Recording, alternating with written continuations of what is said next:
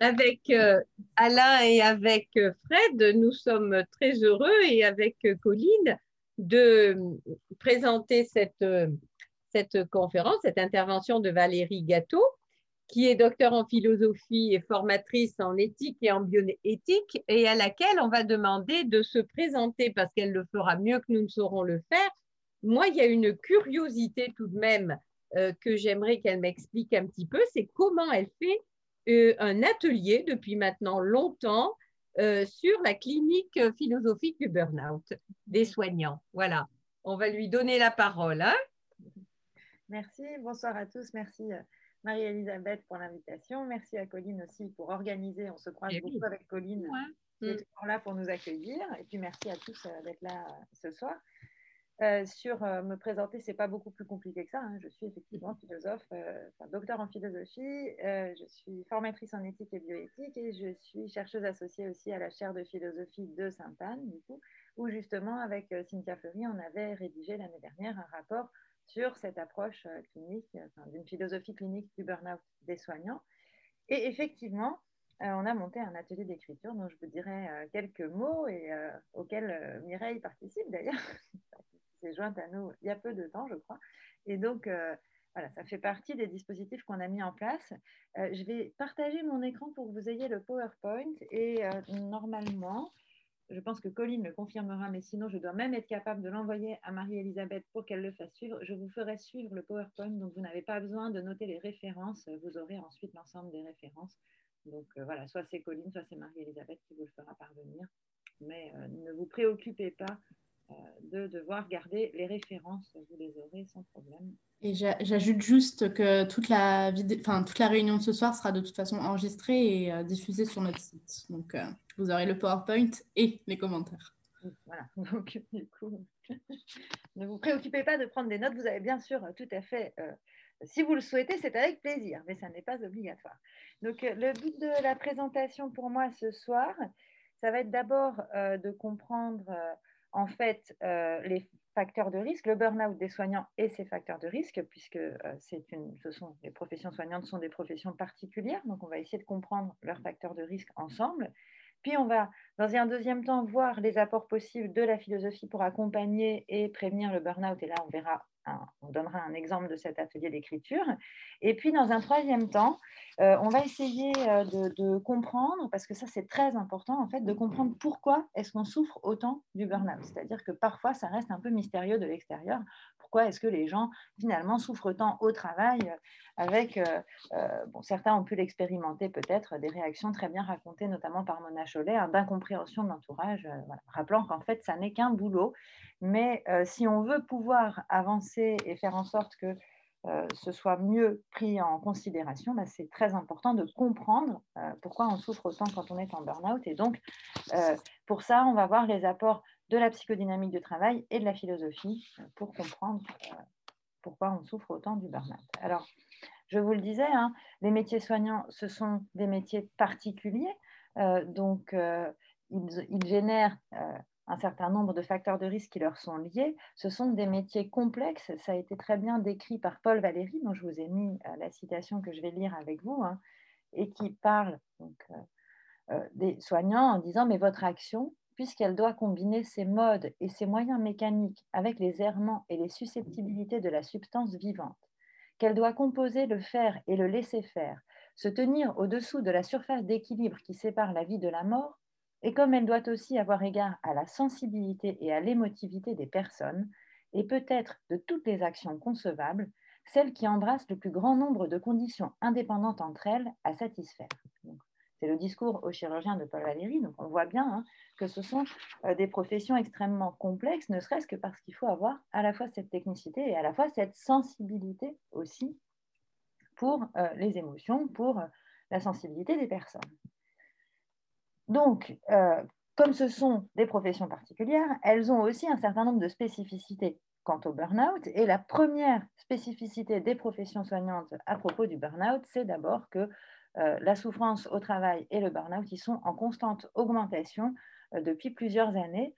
Comme le rappelle un, article du New England Journal of Medicine dont je vous ai mis la référence, hein, avant, avant même le début de la pandémie, chaque jour semblait apporter un nouveau titre sur la crise du burn-out des médecins. Plusieurs études récentes estimaient, alors là, auprès des, médecins euh, libéraux, hein, que 47% d'entre eux euh, présentaient au moins deux des symptômes du burn-out. Donc, c'est vraiment très important. Hein. C'est une population qui est très touchée par la souffrance professionnelle et par le burn-out.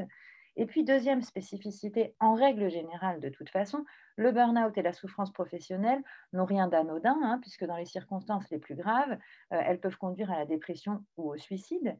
Mais ce qui est important de savoir, c'est que euh, chez les professionnels de santé, eh le problème est majoré euh, parce qu'ils ont en fait un nombre de, plus élevé de suicides aboutis, puisqu'en en fait, ils connaissent mieux la, toxicologie et les moyens efficaces de suicide. Donc, ça fait partie des populations en plus qui ont un taux de suicide abouti euh, très élevé. Et puis, en dehors de ces circonstances euh, tragiques, hein, euh, le burn-out peut générer des conséquences importantes pour la santé de ceux qui l'éprouvent. Et puis, dernier point, dans les professions soignantes, et ça c'est lié évidemment euh, au métier soignant, eh bien, le burn-out a des conséquences pour la santé des patients aussi, puisqu'il a été montré que les personnes en burn-out sont plus susceptibles de commettre des erreurs et d'avoir un relationnel plus compliqué avec les patients. Donc, on voit que ce sont des conséquences importantes. Et d'ailleurs, euh, historiquement, eh bien, le terme, enfin, la notion de burn-out a été pensée par des soignants et pour des soignants, hein, comme le dit euh, Pierre Canoui, pour décrire un état psychique et physique particulier qu'aucun autre terme de psychopathologie ne permet de caractériser. Ce terme, il est utilisé la première fois par Herbert Freudenberger en 1974, donc pour décrire hein, précisément cet état physique, psychique et comportemental de soignants qui se consacrent à leur métier, hein, le terme est intéressant parce que c'est presque religieux comme terme, au point d'en brûler comme s'ils avaient été victimes d'un incendie intérieur. Donc ce terme, il est lié hein, chez Freudenberger à cette image de l'incendie intérieur, donc littéralement brûlé à l'intérieur. Donc il se caractérise par trois dimensions qui sont l'épuisement émotionnel avec des manifestations, par exemple, euh, comme la sensation que tout est difficile, voire insurmontable, par la déshumanisation de la relation à l'autre, donc avec une tendance à dépersonnaliser ces patients qui sont vus euh, de manière impersonnelle, détachée, cynique euh, éventuellement. Euh, et puis, troisième élément, la perte du sens de l'accomplissement de soi au travail, avec le sentiment d'être incompétent, d'être sans utilité pour ces patients, qui s'accompagne d'une diminution de l'estime de soi et d'un sentiment de, vide hein, et d'inutilité. Alors, vous le savez, à présent, euh, on sait que le burn-out touche tous les métiers, mais il reste encore très important, c'est ce que je vous disais, dans les professions soignantes qui y ont en fait un grand nombre de facteurs de risque euh, qui sont euh, les suivants. Donc, ces facteurs de risque, ils ont été bien identifiés dans la littérature. Premier facteur de risque, eh bien, ce sont des professions qui confrontent ceux qui les exercent à la souffrance et à la mort, tout en imposant un contrôle ou une dissimulation de leurs émotions. Hein. Ensuite, ce sont des professions vocationnelles, c'est-à-dire qu'elles sont le plus souvent exercées par des personnes qui, valorisent l'altruisme, qui sont très investies euh, dans leur travail et donc qui peuvent éventuellement, euh, après une vocation aussi forte et une idéalisation du métier, eh euh, vivre une forme de désillusion, voire être dans un surinvestissement pour compenser ce sentiment de désillusion. De, donc, de plus, ce sont aussi des professions qui suscitent de nombreux conflits de valeurs et dont on sait que les conflits de valeurs, ça peut générer de la souffrance morale. Et puis, actuellement, eh bien, ces professions, elles sont aussi mises en difficulté par les nouvelles organisations du travail qui sont souvent en désaccord hein, avec les valeurs des soignants, puisque un soin soumis au codage informatique, aux mesures de performance, à la conformité à des protocoles rigides, eh bien, ça peut saper la motivation initiale des soignants et ça peut euh, abîmer leurs valeurs et donc conduire à une forme euh, d'épuisement. Euh, il y a un dernier facteur qui est l'erreur médicale, qui est un fort facteur de stress, mais c'est celui sur lequel je, je, ne reviendrai pas beaucoup aujourd'hui. Si j'ai mis entre parenthèses à chaque fois facteur lié au métier, c'est parce que c'est important de voir qu'en fait, il y a un facteur qui, est euh, personnel, mais le reste des facteurs est clairement lié à l'exercice d'un métier hein, et ne relève pas d'une vulnérabilité particulière ou d'une fragilité personnelle. Donc, ce qu'on va essayer de faire maintenant, c'est de détailler ces facteurs de risque et d'essayer de les comprendre et de comprendre leur impact. Premier facteur de risque important, le métier de soignant confronte régulièrement à la souffrance, à la mort, à des traumatismes répétés, hein, que ce soit dans des situations d'urgence, quand on est confronté à des décès, à l'accompagnement de la fin de vie, à la douleur, à des accidents tragiques. Or, cette confrontation-là, euh, elle n'est pas du tout anodine. C'est ce que raconte un ancien interne euh, qui a arrêté ses études de médecine après avoir fait un burn-out et qui témoignait dans un numéro de la revue euh, WhatsApp Doc, Doc qui s'adresse à des jeunes médecins, et qui donc raconte un, événement un peu marquant. Euh, et son témoignage est le suivant. J'ai trouvé ça très anxiogène. Il y avait une patiente de 38 ans avec un mélanome métastasé. Ses enfants de 7 ans et 10 ans et sa maman étaient venus la voir. Et le lendemain, elle est décédée. C'est un cas qui m'a beaucoup marqué. Donc, il raconte justement cet effet vraiment difficile de confrontation avec la mort brutale de quelqu'un d'assez jeune. Et cette confrontation, selon euh, le service dans lequel on exerce, eh bien, elle peut être parfois quotidienne et elle doit aussi euh, s'accompagner euh, de la nécessité de masquer ses émotions. Qu'est-ce que ça veut dire masquer ses émotions? On en a tous une intuition. Disons que ça veut dire qu'on ne peut pas pleurer avec le patient à qui on a annoncé qu'il avait un cancer. on ne peut pas prendre dans ses bras un inconnu. On ne peut pas non plus hurler sur un collègue avec qui on a un désaccord majeur sur la prise en charge d'un patient. Donc tout ça, en fait, c'est le contrôle euh, de ses émotions. Et en fait, cette capacité, eh bien, elle doit s'apprendre, elle n'est pas innée, hein, c'est quelque chose qu'on doit apprendre. Et cet apprentissage, eh bien, ça peut conduire à un renoncement qui euh, peut être considéré comme paradoxal. En effet, au départ, c'est ce que dit Anne Fagolargeau, que vous devez connaître, qui est médecin et philosophe, euh, aller vers ceux qui souffrent et vouloir leur venir en aide, leur faire du bien, c'est la motivation initiale de la plupart des soignants qui sont en fait sensibles à l'appel de la souffrance, ressentie comme une injustice contre laquelle il faut lutter. Alors quand on lit cette phrase et qu'on relève la volonté d'aider, le fait d'être sensible à l'appel de la souffrance, etc., on voit bien qu'en fait, on est dans le registre des émotions, dans le registre de l'affect, et ça, ça traduit très bien la vocation des soignants. Hein. Quand on prête serment, quand on est soignant, le serment d'Hippocrate, c'est un engagement moral, ça n'est pas d'abord un engagement technique ou scientifique. Donc ça traduit bien cet engagement moral dans la profession. Pourtant, euh, on a constaté, donc Anne Fago le, précise, mais elle n'est pas la seule, il y a plusieurs études euh, qui ont montré ça, on a constaté qu'il n'est pas rare que de jeunes étudiants en médecine ou en sciences infirmières qui ont commencé leur apprentissage animés d'un grand zèle humanitaire deviennent, après quelques années d'exercice, des praticiens indifférents, pressés, fuyants, voire cyniques, qui n'écoutent plus les malades, méprisent leurs infirmités, négligent de traiter leurs douleurs ou commentent leur misère avec vulgarité. Donc la question, c'est évidemment pourquoi, pourquoi il y a ce tournant et comment est-ce qu'on l'explique? Eh bien, on l'explique par plusieurs raisons et notamment par le rôle des modèles et de la formation. Alors, c'est très bien décrit là aussi par Anne Fagolargeau dans l'article du livre dont je vous ai mis la référence sur la diapositive euh, précédente, donc dans médecine et philosophie. Hein. Euh, D'abord, on l'explique parce que l'idée, ce serait de se blinder. Il faudrait mettre en retrait les affects parce que si on ne se protège pas, eh bien, on risque justement de craquer moralement. D'ailleurs, euh, rappelle-t-elle, on pense aussi que cette, insensibilisation, finalement, elle se ferait assez naturellement. Hein. Avec le temps, on s'habitue à tout. Et enfin, il reste en médecine l'idée que l'émotion est réputée fausser le jugement hein, et que comme on est dans une approche scientifique, les décisions doivent être objectives et elles ne doivent pas être guidées par l'émotion. Donc tout ça, euh, ça explique hein, ce retrait des affects. Par ailleurs, ce que montre très bien Eric Galam, c'est que cet apprentissage, il est implicite. Hein. Il n'y a pas un cours qui vous dira euh, qu'il faut retirer euh, vos émotions de la situation. En fait, les jeunes, euh, les, jeunes soignants, en même temps qu'ils apprennent leur métier, intègrent ce qu'Éric Galam a appelé un curriculum caché, c'est-à-dire un curriculum qui va s'assimiler par l'intégration d'un certain nombre de commandements. Et ces commandements, en fait, ils peignent le contour. Alors là, il parle des médecins, hein, euh, mais c'est vrai dans d'autres, dans les professions soignantes en général. Ça a été montré aussi par, par Valérie Oslander.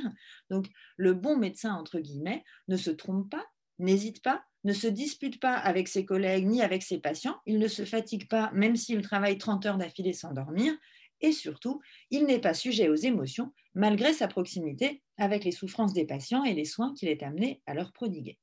Donc cet apprentissage, hein, euh, il explique en partie la diminution de l'empathie des étudiants qui, d'après un certain nombre d'études américaines, euh, considèrent qu'elle commence euh, à partir de la troisième année des études. Mais ce retrait des affects, eh bien, il peut aussi contribuer à la déshumanisation de la relation soignante, au cynisme et à la perte du sens du travail, puisque, et c'est là aussi ce que dit très bien Eric Galam, l'exercice de la pratique clinique, en fait, il ne se conçoit pas sans humanité, sans désir d'aider le patient et donc euh, sans une implication émotionnelle. Donc il est vrai que ça peut euh, voilà, avoir des conséquences et en effet, ça a un certain nombre de conséquences, puisque perdre le sens de son travail, eh c'est un des symptômes hein, de la souffrance au travail. Alors, cette mise en retrait des affects, elle s'explique aussi hein, euh, par une forme de défense psychique qui a été bien expliquée par Pascal Molinier, hein, qui permet en fait aux jeunes étudiants eh de réduire les marges d'identification possibles euh, avec les personnes dont elles prennent soin et donc de se sentir fort et en bonne santé et non menacé par l'ensemble des mots dont on a connaissance. Donc ça a aussi un facteur, c'est aussi une réaction de protection en fait hein, qui permet de ne pas se sentir en permanence euh, menacé par les maladies dont on a euh, connaissance. Mais même si elle correspond à cette forme de défense psychique, eh bien, elle peut conduire en fait à une forme de dénégation de sa propre vulnérabilité et éventuellement de sa souffrance. Hein. On apprend à la taire, à la mettre à distance, à ne pas l'expliquer. Et donc, ça peut aussi compliquer jusqu'à la prise de conscience du fait qu'on est en train de souffrir. Et puis enfin, autre facteur important, vous le savez, hein, ça a été très bien montré, ça avait été montré par Martin Winkler et ça a été très bien montré par Valérie Oslander, eh bien, l'apprentissage des métiers soignants, notamment la formation initiale, est parfois maltraitante. Hein. Euh, ce que décrit euh, Valérie Oslander, c'est que les humiliations, ce n'est pas elle directement, hein, c'est l'ensemble des témoignages, les humiliations des étudiants, le mépris, les intimidations, les abus de pouvoir, parfois les abus sexuels sont régulièrement tolérés et passés sous silence dans l'idée, et là je cite, hein, qu'il faut en passer par là pour être formé, que ça fait partie du package de la formation à l'hôpital, et donc euh, ça expose euh, les étudiants à une grande souffrance. Et dans ces circonstances-là, Christophe Dejour, donc dans le livre euh, Omerta à l'hôpital auquel il a contribué, pose la question de savoir dans ce cas, eh bien, qu'apprennent les étudiants? Eh bien, Selon Christophe Dejour, essentiellement deux choses. La première, c'est une grande tolérance à des pratiques pour lesquelles initialement euh, il n'avait euh, aucune prédisposition. Et euh, la seconde, c'est aussi une grande désillusion sur l'éthique du soin, qui est souvent passée par une grande souffrance et qui aboutit à la formation d'un cynisme plus ou moins radicalisé. Là aussi, le mot n'est pas choisi au hasard. Hein. le cynisme, ça fait aussi partie des symptômes qu'on peut observer hein, quand on souffre de burn-out. Alors en plus, cette désillusion sur l'éthique, elle est d'autant plus dommageable que le travail soignant est générateur, bien plus que d'autres, de conflits éthiques. Hein. La difficulté à bien agir quand la situation met en jeu des conflits de valeurs, elle participe au stress et à une forme de souffrance morale. ça a été bien expliqué dans l'article de Samia Hurst que je vous invite euh, à lire. Et donc, euh, cette difficulté, elle est fréquente euh, en médecine, hein, puisque la souffrance face à un dilemme moral ou à un choix tragique, c'est quelque chose qui est régulier. Il faut parfois arbitrer entre deux malades, par exemple quand on attribue un greffon parfois entre deux valeurs. Hein. L'exemple le plus connu étant quand il s'agit de savoir si on soulage la souffrance au risque éventuellement d'accélérer la survenue de la mort, ou entre ses propres valeurs euh, et celles des patients. L'exemple le plus connu étant l'interruption de grossesse. Donc toutes ces situations, en fait, euh, elles se traduisent souvent par une forme de malaise qui est difficile à formuler. Elles interrogent le sens du travail de soignant. Donc là aussi, on est dans des choses. Hein. La perte du sens euh, du travail, c'est une souffrance. Et euh, comme le dit Samia Hearst, eh lorsqu'il faut pour travailler, trahir certaines valeurs importantes pour sa propre identité, eh c'est une souffrance que cette trahison. Et c'est notamment le cas euh, dans toutes les situations où, ne sachant pas si on fait bien ou mal, eh bien, on perd un peu de soi selon son expression. Hein. Elle donne cette expression et elle donne deux témoignages qui peuvent illustrer, illustrer ça, des témoignages donc de, de cliniciens. Le premier est le suivant. Dans une chambre voisine, une femme a dû être contenue physiquement et chimiquement il y a quelques jours pour une agitation dangereuse causée par un sevrage alcoolique. Elle s'est beaucoup débattue et nous avons dû lui faire violence. Autre témoignage, j'ai prescrit durant une garde une perfusion de morphine pour soulager l'essoufflement d'une patiente qui mourait d'un cancer du poumon. Elle est morte dans la nuit et l'infirmière, qui n'a rien dit sur le moment, est maintenant persuadée de l'avoir tuée. Donc on voit que ces histoires, elles sont tragiques, elles sont très douloureuses. Et en fait, leur difficulté, elle est morale avant d'être technique. Hein. Ce sont des histoires qui font souffrir moralement et elles font partie du poids de la pratique clinique, elles font partie de la souffrance des soignants et elles donnent une image de ce danger de perdre ou de nier une part de soi-même dans sa pratique. C'est-à-dire que dans chacune d'entre elles, dans chacune de ces histoires, eh bien, on peut laisser un peu de ce qu'on était jusqu'alors. Donc ça, c'est ce que raconte très bien Samia Hurst. Et donc ces souffrances, euh, elles sont évidemment liées au métier. Hein. Le dilemme éthique, il fait partie euh, de la clinique. Mais ce qui est important de comprendre, c'est qu'elles sont aggravées par les organisations actuelles du travail. Moi, j'ai parfois, je suis parfois bloquée quand quelqu'un entre dans, dans la salle. En effet, donc, euh, ces organisations actuelles du travail, euh, elles, aboutissent à une situation dans laquelle il est souvent nécessaire pour travailler euh, d'être sous la pression accrue des cadences du travail. Ça crée une concurrence entre le temps consacré aux soins et le temps consacré éventuellement à des tâches d'enregistrement, de codage, de reporting, etc au point que parfois la qualité des soins se dégrade sous cette pression de la quantité. Donc c'est Christophe Dejour qui raconte euh, bien ça dans le livre Omerta à l'hôpital. Ça a été aussi montré par Marie Garot dont je vous ai mis euh, la référence de, c'est un rapport, je crois, de recherche. Et donc, euh, ces situations, elles conduisent parfois les soignants sous la pression d'évaluation quantitative, à céder sur la qualité, à maltraiter les patients et les familles, et en fin de compte, à apporter leur concours à des pratiques que leur sens moral réprouve. Un exemple qui est donné par Christophe Dejour, c'est euh, dans un service euh, quand il y a trop de malades à soigner et qu'il faut administrer un repas. Eh bien, si un vieillard mange trop lentement, on lui enfourne la nourriture dans la bouche, ou bien on débarrasse le plateau en indiquant qu'il a consommé son repas. Donc ça permet de valider hein, euh, le codage ou de euh, certifier qu'on a fait son travail.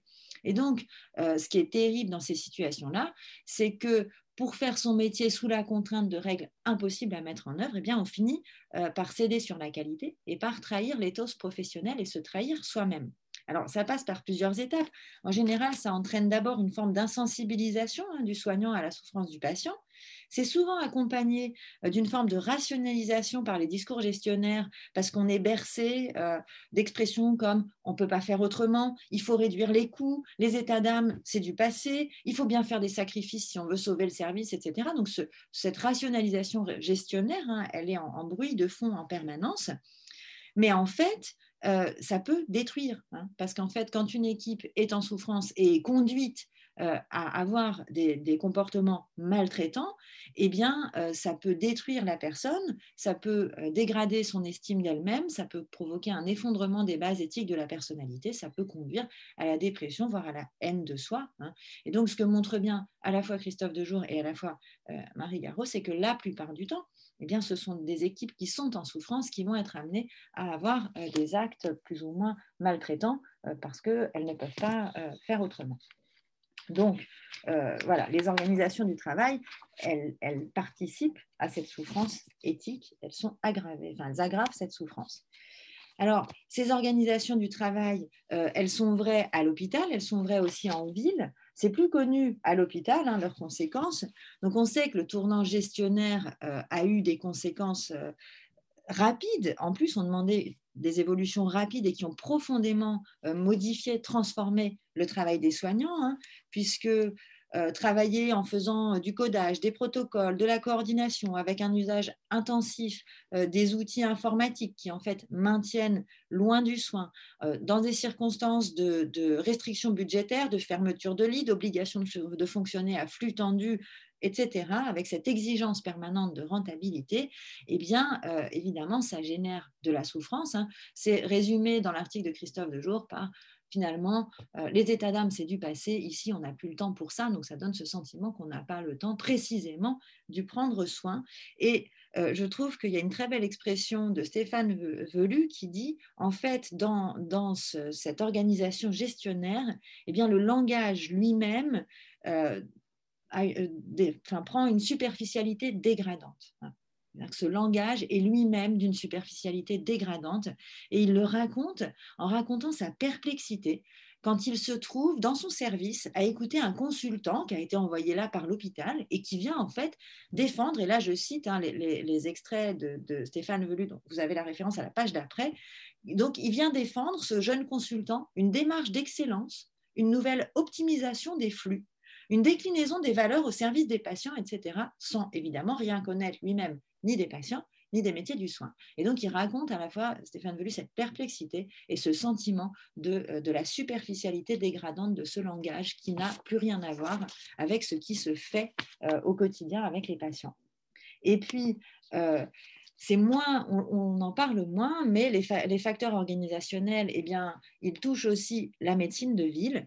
Euh, il est fort probable que pendant les soignants et surtout les médecins libéraux ont été longtemps protégés du burn-out, notamment par la reconnaissance sociale du métier. Hein. on est un personnage important quand on, est médecin ou soignant en libéral. Or, euh, depuis plusieurs années, les soignants libéraux ont le sentiment d'une dévalorisation du statut de médecin ce qui constitue hein, une cause d'épuisement professionnel et de souffrance. Et donc, pour Stéphane Velu, ce déclassement, eh bien, il commence dans les années 80, dans lesquelles, peu à peu, le pilote d'avion, le chirurgien cardiaque, le concepteur d'un pont, le grand écrivain, le philosophe, tous quittent le rang des personnages les plus estimés du pays. Donc vous voyez que nous sommes dans le même bateau. Hein. Les philosophes aussi sont, euh, subissent cette dévalorisation.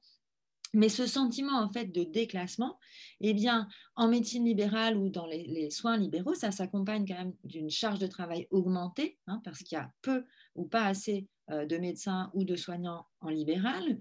Euh, ça s'accompagne aussi de devoir faire face à l'augmentation des exigences des patients, qui sont souvent plus exigeants, plus informés, certains disent voire procéduriers. Donc il y a une augmentation de la charge relationnelle de la relation.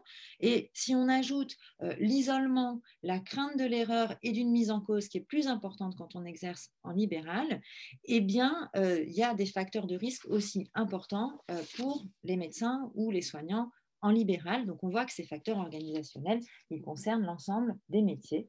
Et d'ailleurs, ça n'est pas surprenant, puisque ces organisations du travail, elles s'inscrivent en fait dans, des évolutions, dans une évolution générale des organisations du travail, qui ont été très bien décrites par Richard Sennett et qui concernent, et là je schématise, hein, qui concernent en gros tous les métiers dans toutes les sociétés capitalistes et libérales. Hein, euh, voilà, je caricature un petit peu, mais c'est ça qu'il faut comprendre.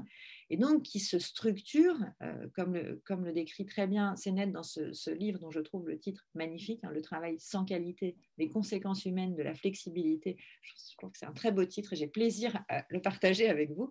Donc, ces organisations du travail, eh bien, elles reposent sur la standardisation et l'usage de protocoles rigides dans le travail, elles s'accompagnent d'une évaluation individualisée des performances et elles imposent aux travailleurs de plus en plus de précarité et de flexibilité pour justement s'adapter à un travail qui, lui, est de plus en plus standardisé et protocolisé. Donc, euh, ça a des conséquences et ça augmente le burn-out dans toutes les professions, hein, pas uniquement dans les professions soignantes. Mais dans les métiers soignants, ça a été décrit, parce que Richard Sennett parle de l'ensemble des métiers, hein, il ne parle pas particulièrement des métiers soignants, mais ça a été très bien montré, euh, ces conséquences-là, euh, dans les métiers soignants par des auteurs comme Christophe Dejour, par Yves Clos, comme Yves Clos, comme Christ, Christian Baudelot ou Frédéric Pierru, qui sont des sociologues, hein, ces conséquences, on les connaît, et elles ont dans les métiers soignants deux conséquences. Première conséquence, ça érode le collectif. Hein.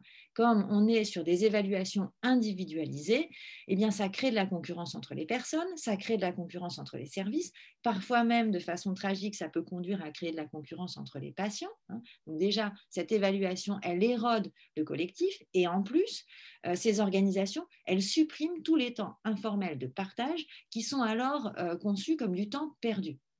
Or, en fait, ces temps informels de partage, ils ne sont pas du tout du temps perdu. Ils sont du temps où on partage des savoir-faire, où on partage des habiletés, où on partage les histoires des patients aussi. Donc, en fait, ces, temps de partage informel, ils sont très importants et là, ils disparaissent de plus en plus parce qu'ils sont considérés comme du temps perdu et donc chacun se trouve plus isolé dans son travail. Déjà, première conséquence, ça érode le collectif. Deuxième conséquence de ces nouvelles organisations, eh bien, ça brise le temps du soin. Le rythme du soin, en fait, il est de plus en plus imposé par une logique qui est extérieure aux besoins des patients et des soignants. Hein. Cette augmentation des tâches administratives, du reporting, etc., ça éloigne de la relation soignante. Et donc, le temps, il est restreint, il est fragmenté surtout. Hein. On a du temps pour cette tâche, un autre temps pour cette tâche, etc. Et le temps pour les pratiques relationnelles manque. Et donc, en fait, euh, cette scansion contrainte du temps hein, qui est imposée de l'extérieur et qui est associée à une érosion du collectif, eh bien, ça a pour conséquence, en fait, d'affecter l'identité. Pourquoi est-ce que ça affecte l'identité? Eh bien, c'est parce que, comme l'a très bien montré Ricoeur, et Richard Sennett reprend en partie le travail de Ricoeur, eh bien parce que nous sommes des êtres de récit.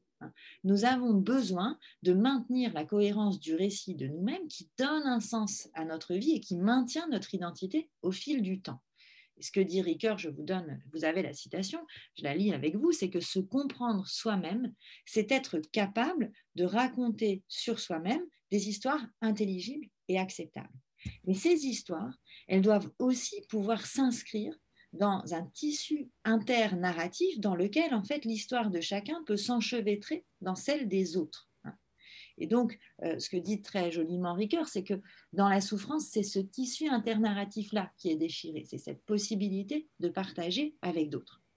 Et c'est sûr que ça, euh, dans le travail, en fait, c'est très important. C'est que dans le récit partagé collectivement euh, de la souffrance au travail peut se construire une condition partagée.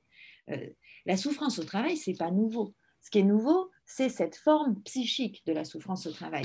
Les luttes ouvrières, elles étaient issues de la souffrance des ouvriers. Hein. C'est parce qu'ils souffraient de leurs conditions de travail qu'il y a eu des luttes ouvrières. Et ça, c'est très bien raconté par Christian Baudelot, hein, qui, qui, dit, mais cette souffrance-là, elle a été transformée, elle a été collective et elle a été transformée dans une lutte qui donne un sens, là, un sens politique à cette souffrance et qui la transforme.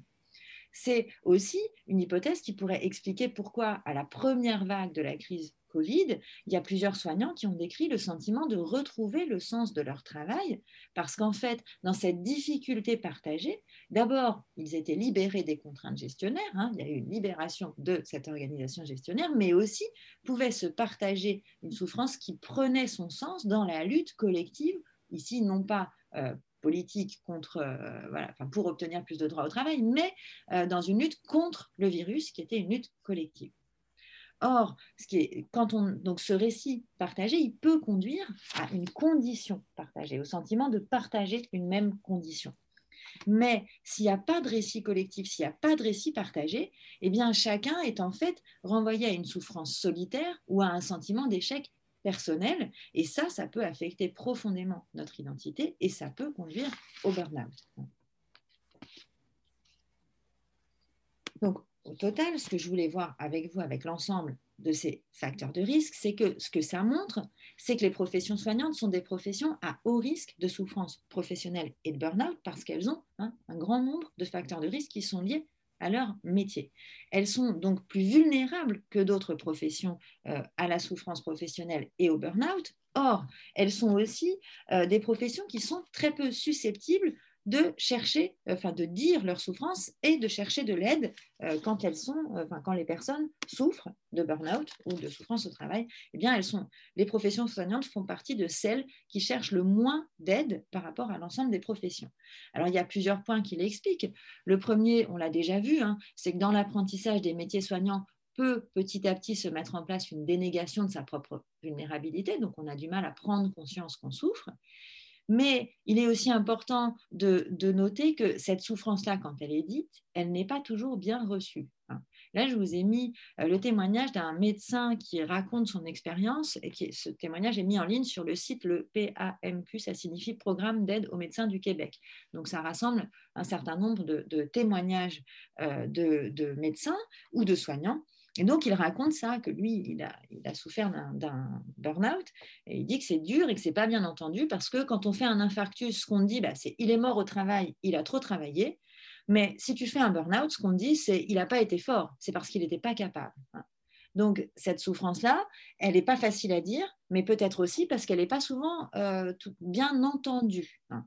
Et d'ailleurs, du coup, ce qui montre que euh, les, soignants sont peu susceptibles de chercher de l'aide, c'est notamment une étude qui a été commandée par l'association Soins professionnels de santé, qui montrait donc que les médecins, les soignants libéraux en souffrance, il n'y avait pas que des médecins, c'était des soignants, renonçaient en général à se faire aider, soit par manque de temps et d'argent, parce que quand on est en libéral, bah, euh, voilà, se libérer du temps, c'est ne pas gagner d'argent, mais presque ex par crainte que leur situation soit connue, hein, très important, donc cette crainte que sa situation soit connue, la crainte que les collègues soient au courant. Et puis, euh, euh, nombreux des soignants interrogés ne savaient pas où s'adresser pour obtenir de l'aide, plus de 80%, se sentaient coupables, 40%, ou pensaient qu'une aide ne leur servirait à rien. Si j'insiste sur cette crainte que la situation soit connue, c'est parce que euh, une des difficultés à dire qu'on souffre d'un burn-out ou qu'on est en souffrance professionnelle, c'est aussi parce que c'est rattaché à la maladie psychique. Hein. Et la maladie psychique, elle est déjà stigmatisée socialement. Ça, c'est quelque chose que je ne vous apprends pas. Mais il y a plusieurs travaux qui font l'hypothèse qu'elle est aussi plus difficile probablement à dire pour les professionnels de santé, précisément parce qu'ils construisent leur, idée, leur identité professionnelle autour du contrôle de soi, de ses émotions, de ses comportements, de ses affects. Donc c'est probablement plus difficile encore hein, de dire que finalement on a perdu ce contrôle et de l'admettre en plus devant quelqu'un qui peut être un confrère. Donc cette crainte de se trouver face à un confrère, face à quelqu'un qui peut nous reconnaître ou que nous on peut reconnaître, eh bien ça augmente euh, la difficulté à dire sa souffrance. Donc il y a à la fois ce sentiment de perdre un contrôle qui est important professionnellement et à la fois le risque euh, de devoir parler à, un confrère. Or, euh, ce qui est très important, c'est de comprendre que cette impossibilité à dire, en fait, elle est très douloureuse. Et euh, souffrir, en effet, c'est déjà, en général, être confronté à une forme d'impuissance à agir.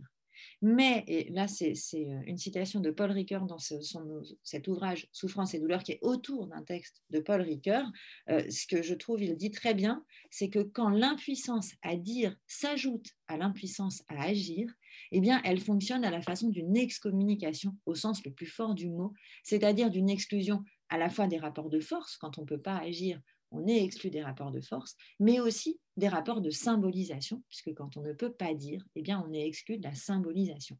Donc, c'est pour ça qu'en fait, c'est très douloureux hein, de souffrir du burn-out. Et donc, cette exclusion du dire, elle est particulièrement difficile et particulièrement douloureuse. Alors vous me direz, bon, mais qu'est-ce qu'on peut faire face à tout ça? Et pire comme question, mais que peut bien faire la philosophie hein, euh, face à ces situations-là?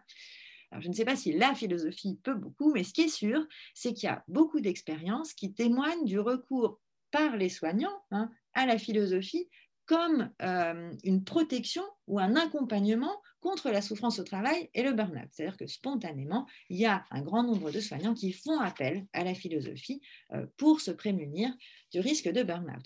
Le premier type de recours le plus connu, le plus développé, c'est évidemment les démarches éthiques. Hein. Il y en a de toutes sortes.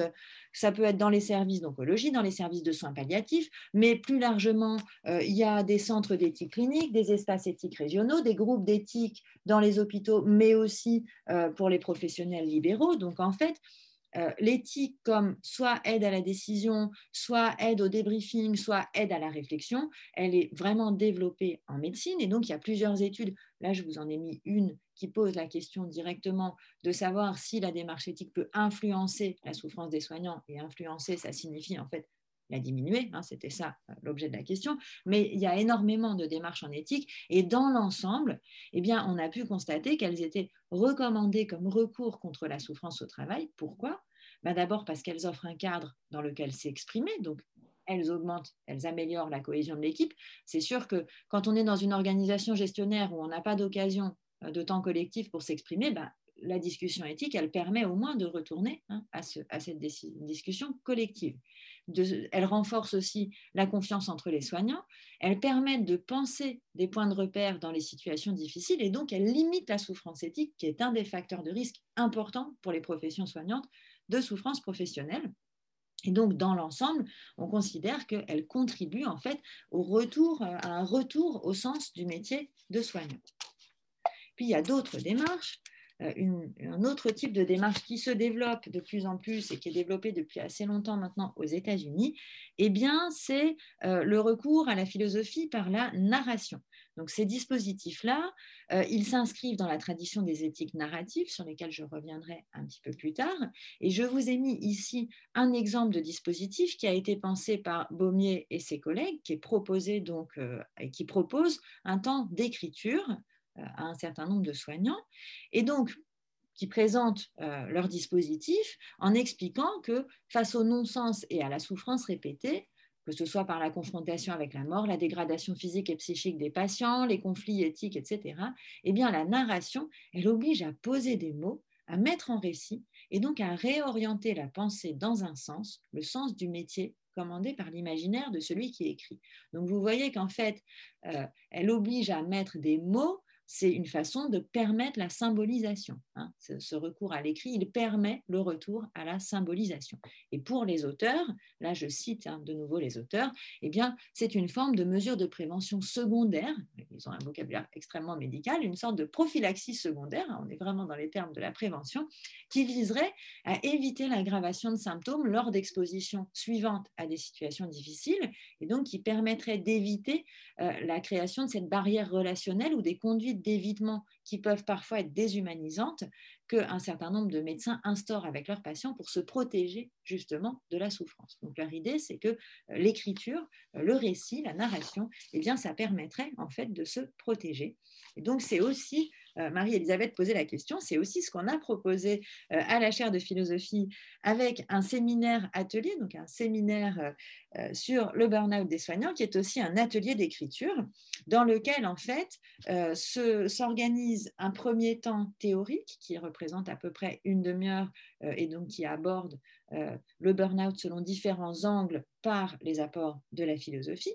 Il y a ensuite un temps autour des textes qui sont écrits en amont par les participants. Donc ça fait ce regard narratif. Hein. Nous, on reçoit les textes, on les anonymise et on les lit ensemble et on échange sur les textes.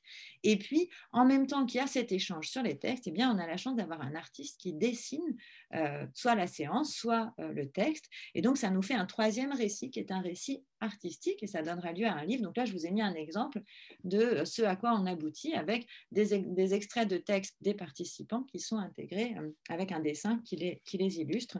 Donc là, on avait quelqu'un qui racontait euh, le comportement des soignants après l'explosion de Beyrouth, qui avait choisi ce thème-là.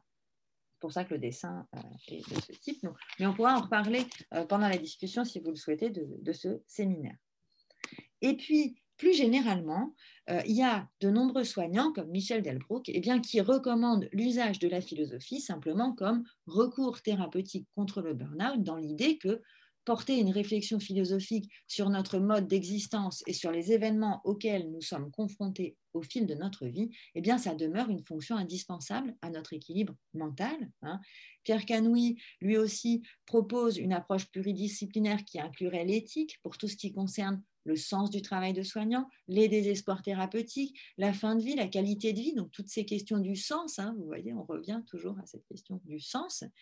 Et puis, ben, ce recours à la philosophie, il est évidemment pas surprenant. Hein. Là, je vous ai mis euh, la citation d'Anne Fagolargeau, parce que d'abord, il faut se souvenir que euh, médecine et philosophie ont une très longue histoire partagée, puisqu'elles s'enrichissent mutuellement depuis leur naissance dans la Grèce antique. Donc, ce n'est pas nouveau, ce compagnonnage.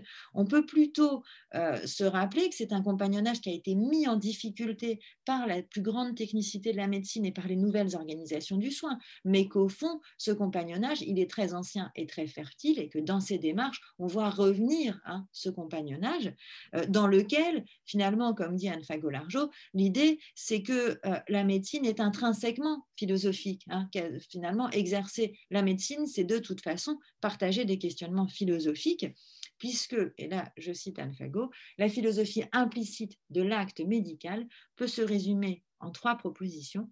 La première, il y a du mal dans le monde, hein, le mal étant là les maladies.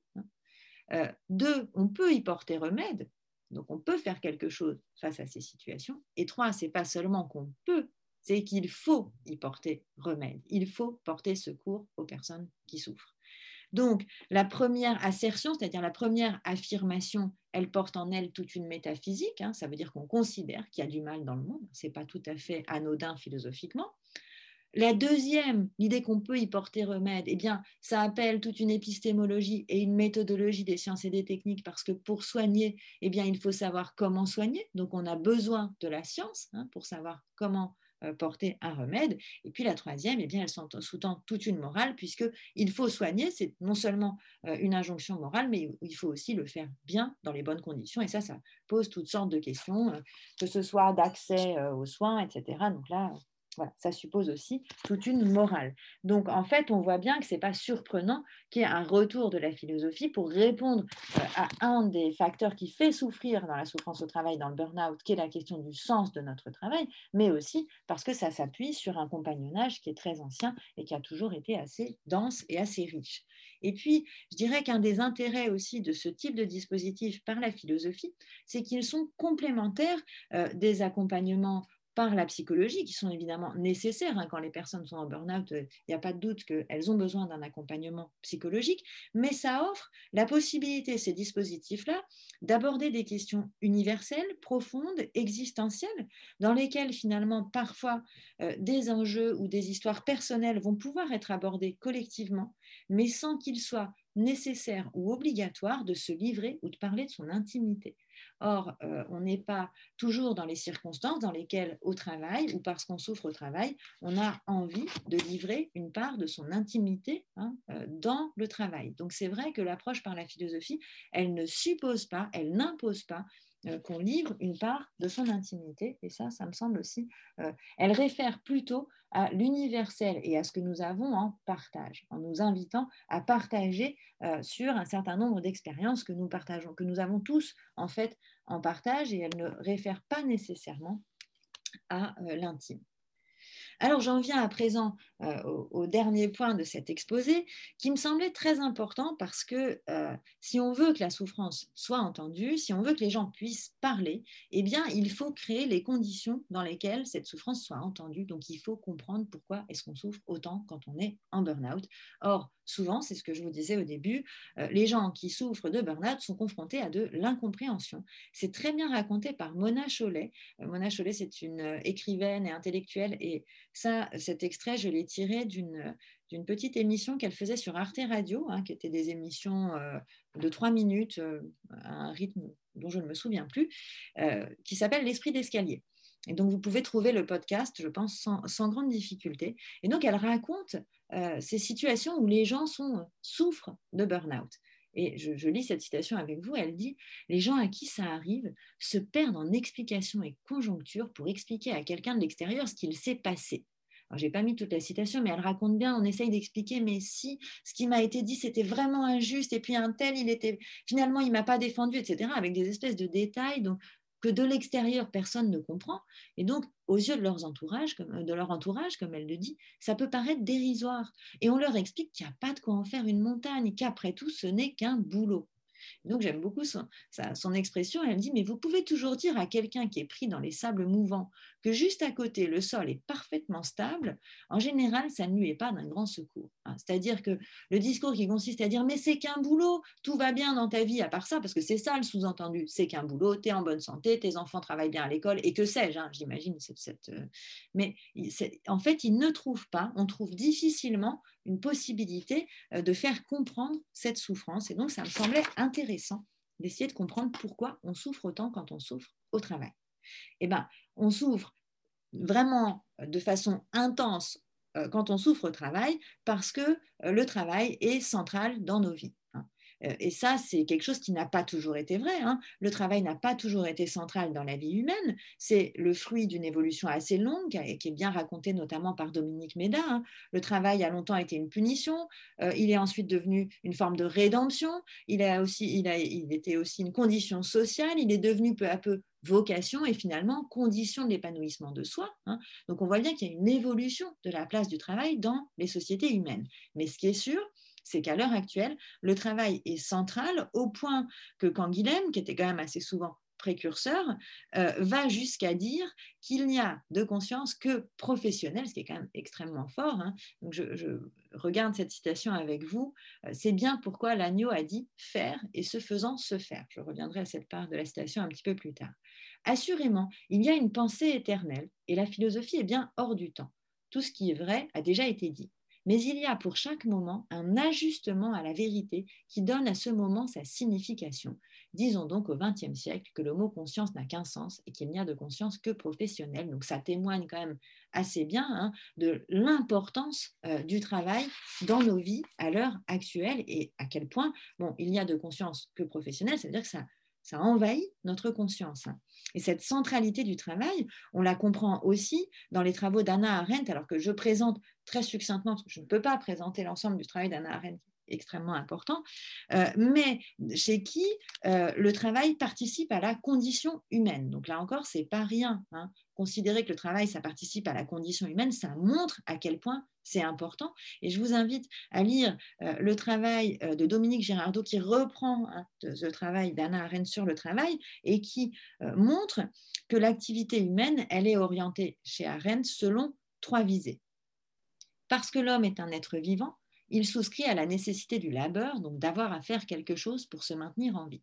Travail.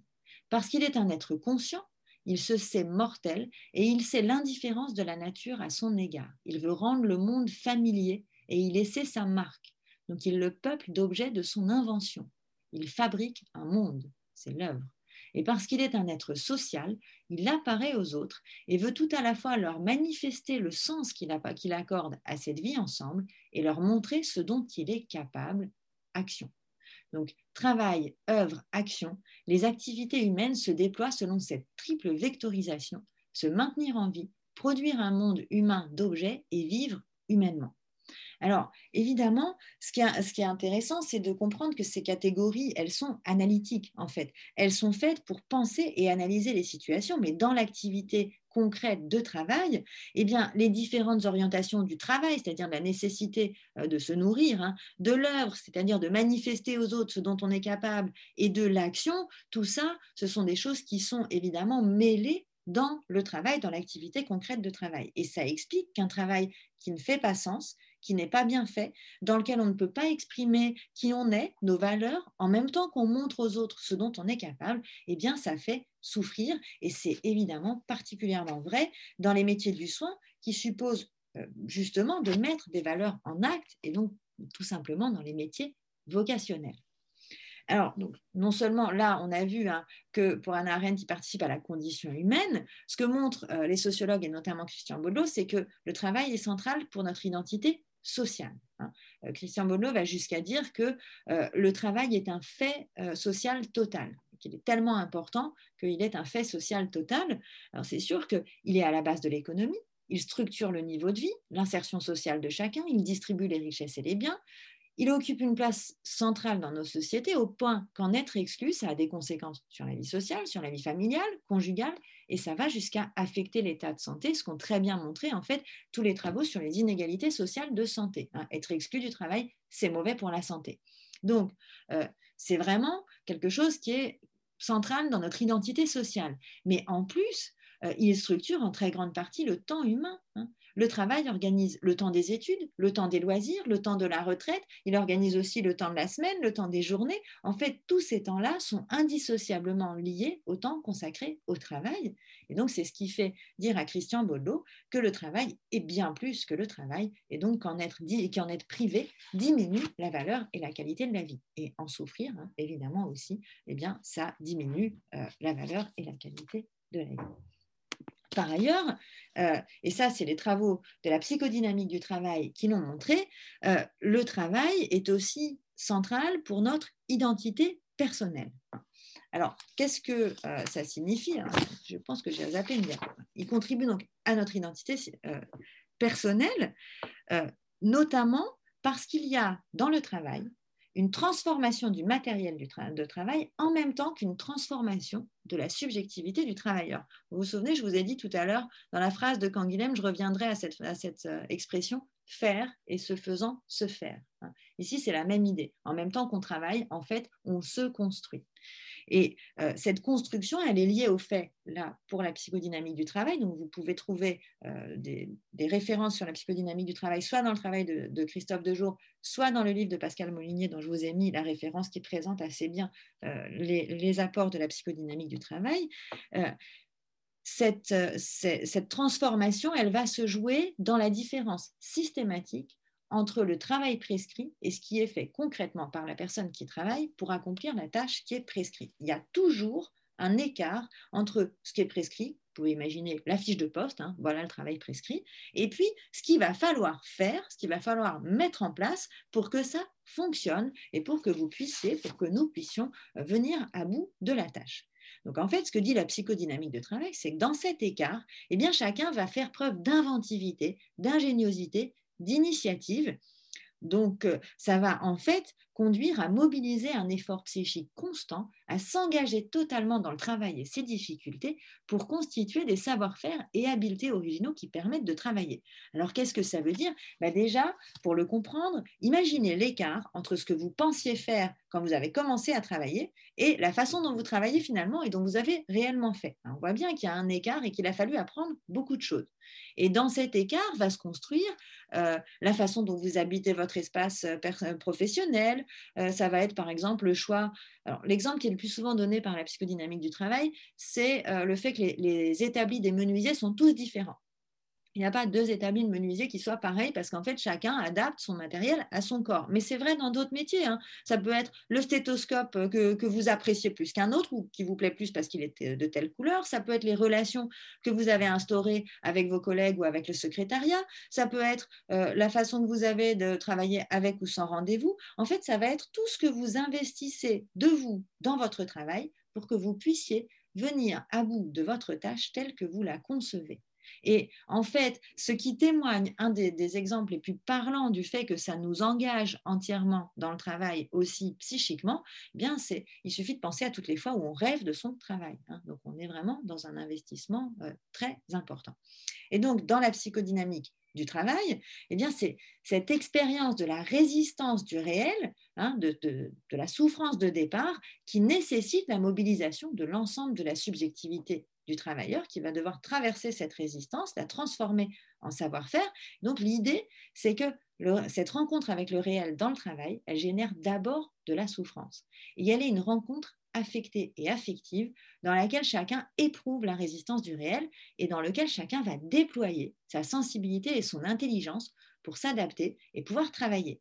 Et en fait, quand il dit cette sensibilité, c'est aussi un investissement physique. Et là, pensez par exemple à l'écart entre la sensibilité que vous pouviez avoir quand vous étiez jeune professionnel et celle que vous pouvez avoir maintenant. Euh, une sensibilité aux différents bruits du corps, aux sons produits par le corps humain, mais aussi aux mimiques des patients que peut-être vous interprétez mieux maintenant. Donc c'est en fait tout ça, ça montre que la sensibilité et le corps eh bien, sont engagés dans le travail.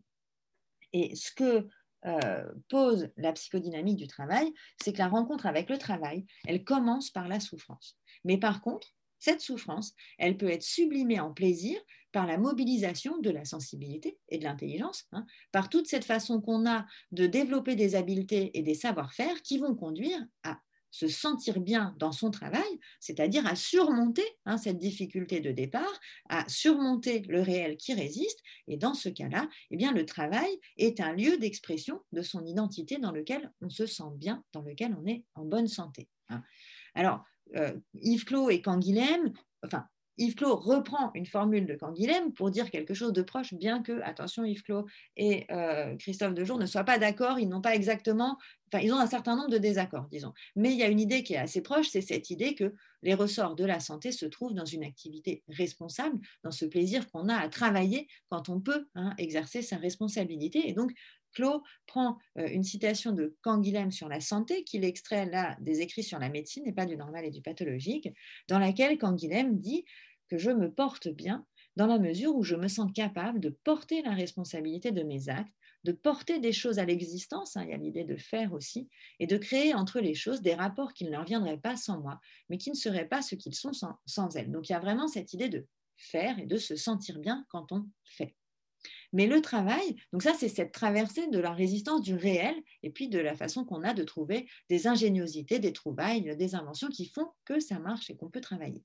Mais euh, ce que pose la psychodynamique du travail, c'est que parce que le travail n'est pas seulement une expérience isolée, eh bien, cette transformation, elle tient aussi à la reconnaissance, donc cette transformation de la souffrance en plaisir, elle tient aussi à la reconnaissance de la qualité du travail accompli, formulée par d'autres. Hein. Et donc, la souffrance au travail, dans la psychodynamique du travail, elle est liée soit à l'incapacité de transformer le réel, première cause, soit à l'absence de reconnaissance euh, de la part des autres. Et puis, dans la psychodynamique du travail, il y a un troisième facteur de souffrance au travail qui est très fréquent, c'est la peur au travail. Et la peur au travail, c'est un péril psychique hein, très répandu et qui génère des défenses. Alors en médecine, je vous ai dit que je ne parlerai pas beaucoup de l'erreur médicale, mais là j'en dis un petit mot. C'est sûr qu'entre la crainte éthique, alors pardon, là j'ai marqué deux fois la même chose, la crainte éthique, c'est-à-dire la crainte de mal faire, hein, ce ne sont pas deux, deux, craintes différentes, la crainte de l'erreur, éventuellement la crainte de, d'un recours en justice du patient, la crainte de la hiérarchie quand on est interne ou quand on est étudiant, la crainte éventuelle d'une agression parce qu'on sait qu'il y a de plus en plus d'agressions euh, des soignants, eh bien, il y a quand même aussi un facteur de risque qui est lié à la peur. Or, euh, ce que dit la psychodynamique du travail, c'est qu'on ne subit pas passivement la peur, on s'en défend. Hein. Et on peut s'en défendre individuellement comme on peut s'en défendre collectivement au plan individuel, on est toujours dans la théorie euh, de la psychodynamique du travail, quand euh, le travail devient répétitif, qu'on ne peut pas en changer, qu'il est sans plaisir, par exemple parce qu'on doit traiter un grand nombre de dossiers, qu'on doit appliquer des tonnes de recommandations, qu'on perd donc la liberté, l'ingéniosité, on est fatigué, on a peur d'une erreur ou de la sanction, eh bien le premier levier, c'est en général l'auto-accélération. Et ça, c'est très important de le noter parce que c'est un signe, hein, ça peut être un signe que quelqu'un souffre au travail, cette espèce d'auto-accélération. Vous voyez des gens qui se mettent à travailler encore plus. Et en général, c'est parce que le travail redevient un défi. Hein. En, faisant plus, il y a une sorte d'excitation qui revient. Puis c'est aussi une façon de manifester, alors qu'on sent qu'on fatigue un peu, que non, on n'est pas fatigué, qu'on reste performant. Donc le premier euh, mécanisme, ça peut être cette auto-accélération. Et puis, euh, ce, que, ce que défend la psy euh, la psychodynamique du travail, c'est qu'il y a aussi des mécanismes collectifs et qu'au plan collectif, quand le travail est angoissant, soit parce qu'on est dans un métier à risque, soit parce qu'on a peur d'un accident, d'une erreur, qu'il y a trop de travail, pour toutes sortes de raisons, eh bien, le groupe peut faire deux choses. Il peut rationaliser. Et ça, euh, deux jours, le, euh, ah non, pardon, l'exemple de deux jours, c'est après. ça, c'est typiquement quand on dit c'est arrivé à un tel, il était inexpérimenté, il était trop confiant, etc. Pensez aux réactions qu'on a parfois quand quelqu'un est en burn-out hein, et que la conclusion c'est ah bah oui, mais il n'a pas su s'en protéger, lui. En fait, ça a pour effet de mettre la peur à distance. Hein rationaliser, ça permet de ne pas se sentir concerné. Le groupe se protège de la peur et donc ne se sent pas concerné par le risque. Et puis l'autre euh, réaction, ça peut être le déni. Et ça, c'est ce que montrait Christophe Dejour, donc par la maltraitance des internes ou des résidents, hein, cette tolérance à la maltraitance, ce déni de la maltraitance, eh bien, c'est ce qui permet aux équipes hospitalières en souffrance de ne pas trop euh, souffrir du, comportement qu'ils tolèrent et qu'habituellement ils ne tolèrent pas. Hein. Comme ils sont contraints à, à, accepter un comportement qui va contre leurs valeurs, eh bien, le dénier, c'est une façon de ne pas trop en souffrir. Donc ça, c'est euh, ce qui permet de mettre la souffrance à distance. Mais ce qu'il faut comprendre, c'est que quand les défenses ont échoué, quand la part créative du travail s'arrête, quand un travailleur a utilisé toutes ses ressources et qu'il ne peut ni changer la situation de travail, ni quitter son travail, eh bien la souffrance devient pathogène, hein, c'est aussi les travaux de la psychodynamique du travail, elle est alors décompensée et c'est là qu'elle peut contribuer à l'apparition de troubles psychopathologiques importants, à dépression, pathologie du harcèlement, suicide, etc. Et évidemment, plus une personne aura investi psychiquement et affectivement son travail, et plus les répercussions sur son identité vont être fortes, hein, plus euh, la souffrance va être importante, d'où là encore la fragilité des professions vocationnelles, hein, qui justement reposent sur l'engagement moral personnel de chacun. Donc c'est sûr que là, il y a une plus grande vulnérabilité en lien avec les métiers. Donc au total, ce que je voulais vous permettre de comprendre dans cette souffrance, et c'est ce que montrent bien euh, toutes ces analyses, c'est que la souffrance au travail, qui peut sembler finalement pas très grave, eh bien, elle affecte jusqu'à notre identité. Et elle témoigne, à mon sens, de ce que ceux qui l'éprouvent font en fait, selon l'expression de Paul Ricoeur, eh bien l'expérience la plus commune et la plus universelle du souffrir. Hein. Nous, euh, nous sommes tous susceptibles de souffrir. Nous avons tous fait, nous faisons ou nous ferons tous cette expérience de notre vie la plus commune et la plus universelle, qu'est l'expérience de la souffrance, parce qu'il n'y a pas de vie humaine sans souffrance. Et donc, dans cette perspective, finalement, la souffrance des soignants, elle n'est ni le signe d'une faiblesse individuelle, ni le simple résultat. Je ne dis pas que les organisations du travail n'y participent pas, j'ai été très claire, c'est extrêmement délétère, mais elle n'est pas non plus le simple résultat d'organisations délétères de travail, mais elle a simplement trait à notre vulnérabilité commune face à la souffrance et à la mort. Et donc, comme tout ce que nous avons en partage, eh bien, elle pose des questions existentielles qui concernent l'expérience humaine dans toute sa complexité, Hein. Et donc, euh, cette approche, euh, l'approche par la philosophie, eh bien, elle nous rappelle que notre vulnérabilité, elle est anthropologique et qu'elle est une composante essentielle hein, de, euh, de la condition humaine, tout simplement. Donc, pour en venir à, la question que posait Marie-Elisabeth, donc la clinique philosophique du burn-out qu'on propose, eh bien, elle se développe, je dirais, selon trois axes. Elle se situe évidemment euh, dans les éthiques du CARE. Hein. Alors, je pense que vous connaissez les éthiques du CARE. J'en dis vraiment qu'un petit mot. Ce sont des éthiques qui rappellent que la vulnérabilité, en effet, c'est une composante de euh, la condition humaine et que, qui appelle en fait notre responsabilité pour prêter attention, pour manifester de la sollicitude, pour porter secours aux plus vulnérables, c'est-à-dire euh, potentiellement tout simplement chacun de nous. Hein. Et pour la question du burn-out des soignants, il y a des travaux euh, qui s'inscrivent dans les éthiques du CARE et qui ont été proposés par Pascal Molinier pardon, je n'ai pas remis la référence, mais elle est dans le début du PowerPoint, ou par Marie Garot. Et euh, ces travaux pour le burn-out rappellent euh, que le premier pas consiste à admettre qu'il n'est pas possible de définir ce qu'est le bon soin de l'extérieur, hein, c'est-à-dire que toutes ces règles organisationnelles imposées de l'extérieur, de toute façon, elles ne peuvent pas fonctionner parce qu'un bon soin, il est par définition celui qui est ajusté aux besoins et à la singularité du patient et que le prendre soin, c'est une activité euh, éminemment contextuelle dont la qualité dépend du discernement, de la, sensibilité, de l'inventivité pratique des soignants. Et donc, euh, ce que montrent ces approches là centrées sur le burn-out euh, par les éthiques du care, eh bien, c'est qu'on ne peut pas prescrire le bon soin. Par contre, on peut créer les conditions qui permettent aux soignants, eux, de le mettre en œuvre. Hein. C'est-à-dire qu'en fait, le premier pas, c'est de faire confiance aux soignants. Donc là, ça porte vraiment sur la question du lien entre les organisations du travail et la souffrance. Hein. Il faut prendre en considération leur voix, il faut comprendre ce qu'ils nous disent, des conditions de travail qui leur permettent de bien faire leur travail, ou bien au contraire qui les en empêchent pour limiter la souffrance des soignants et donc lutter contre la maltraitance des euh, patients. Donc je dirais que ça, c'est euh, le versant éthique de notre approche. Euh, notre approche, elle recourt aussi aux théories de la reconnaissance. Alors là, on est dans un versant plus politique de la question. c'est un peu complexe d'évoquer les théories de la reconnaissance en une diapo, mais c'est principalement, ça réfère principalement aux travaux d'Axel Honnête.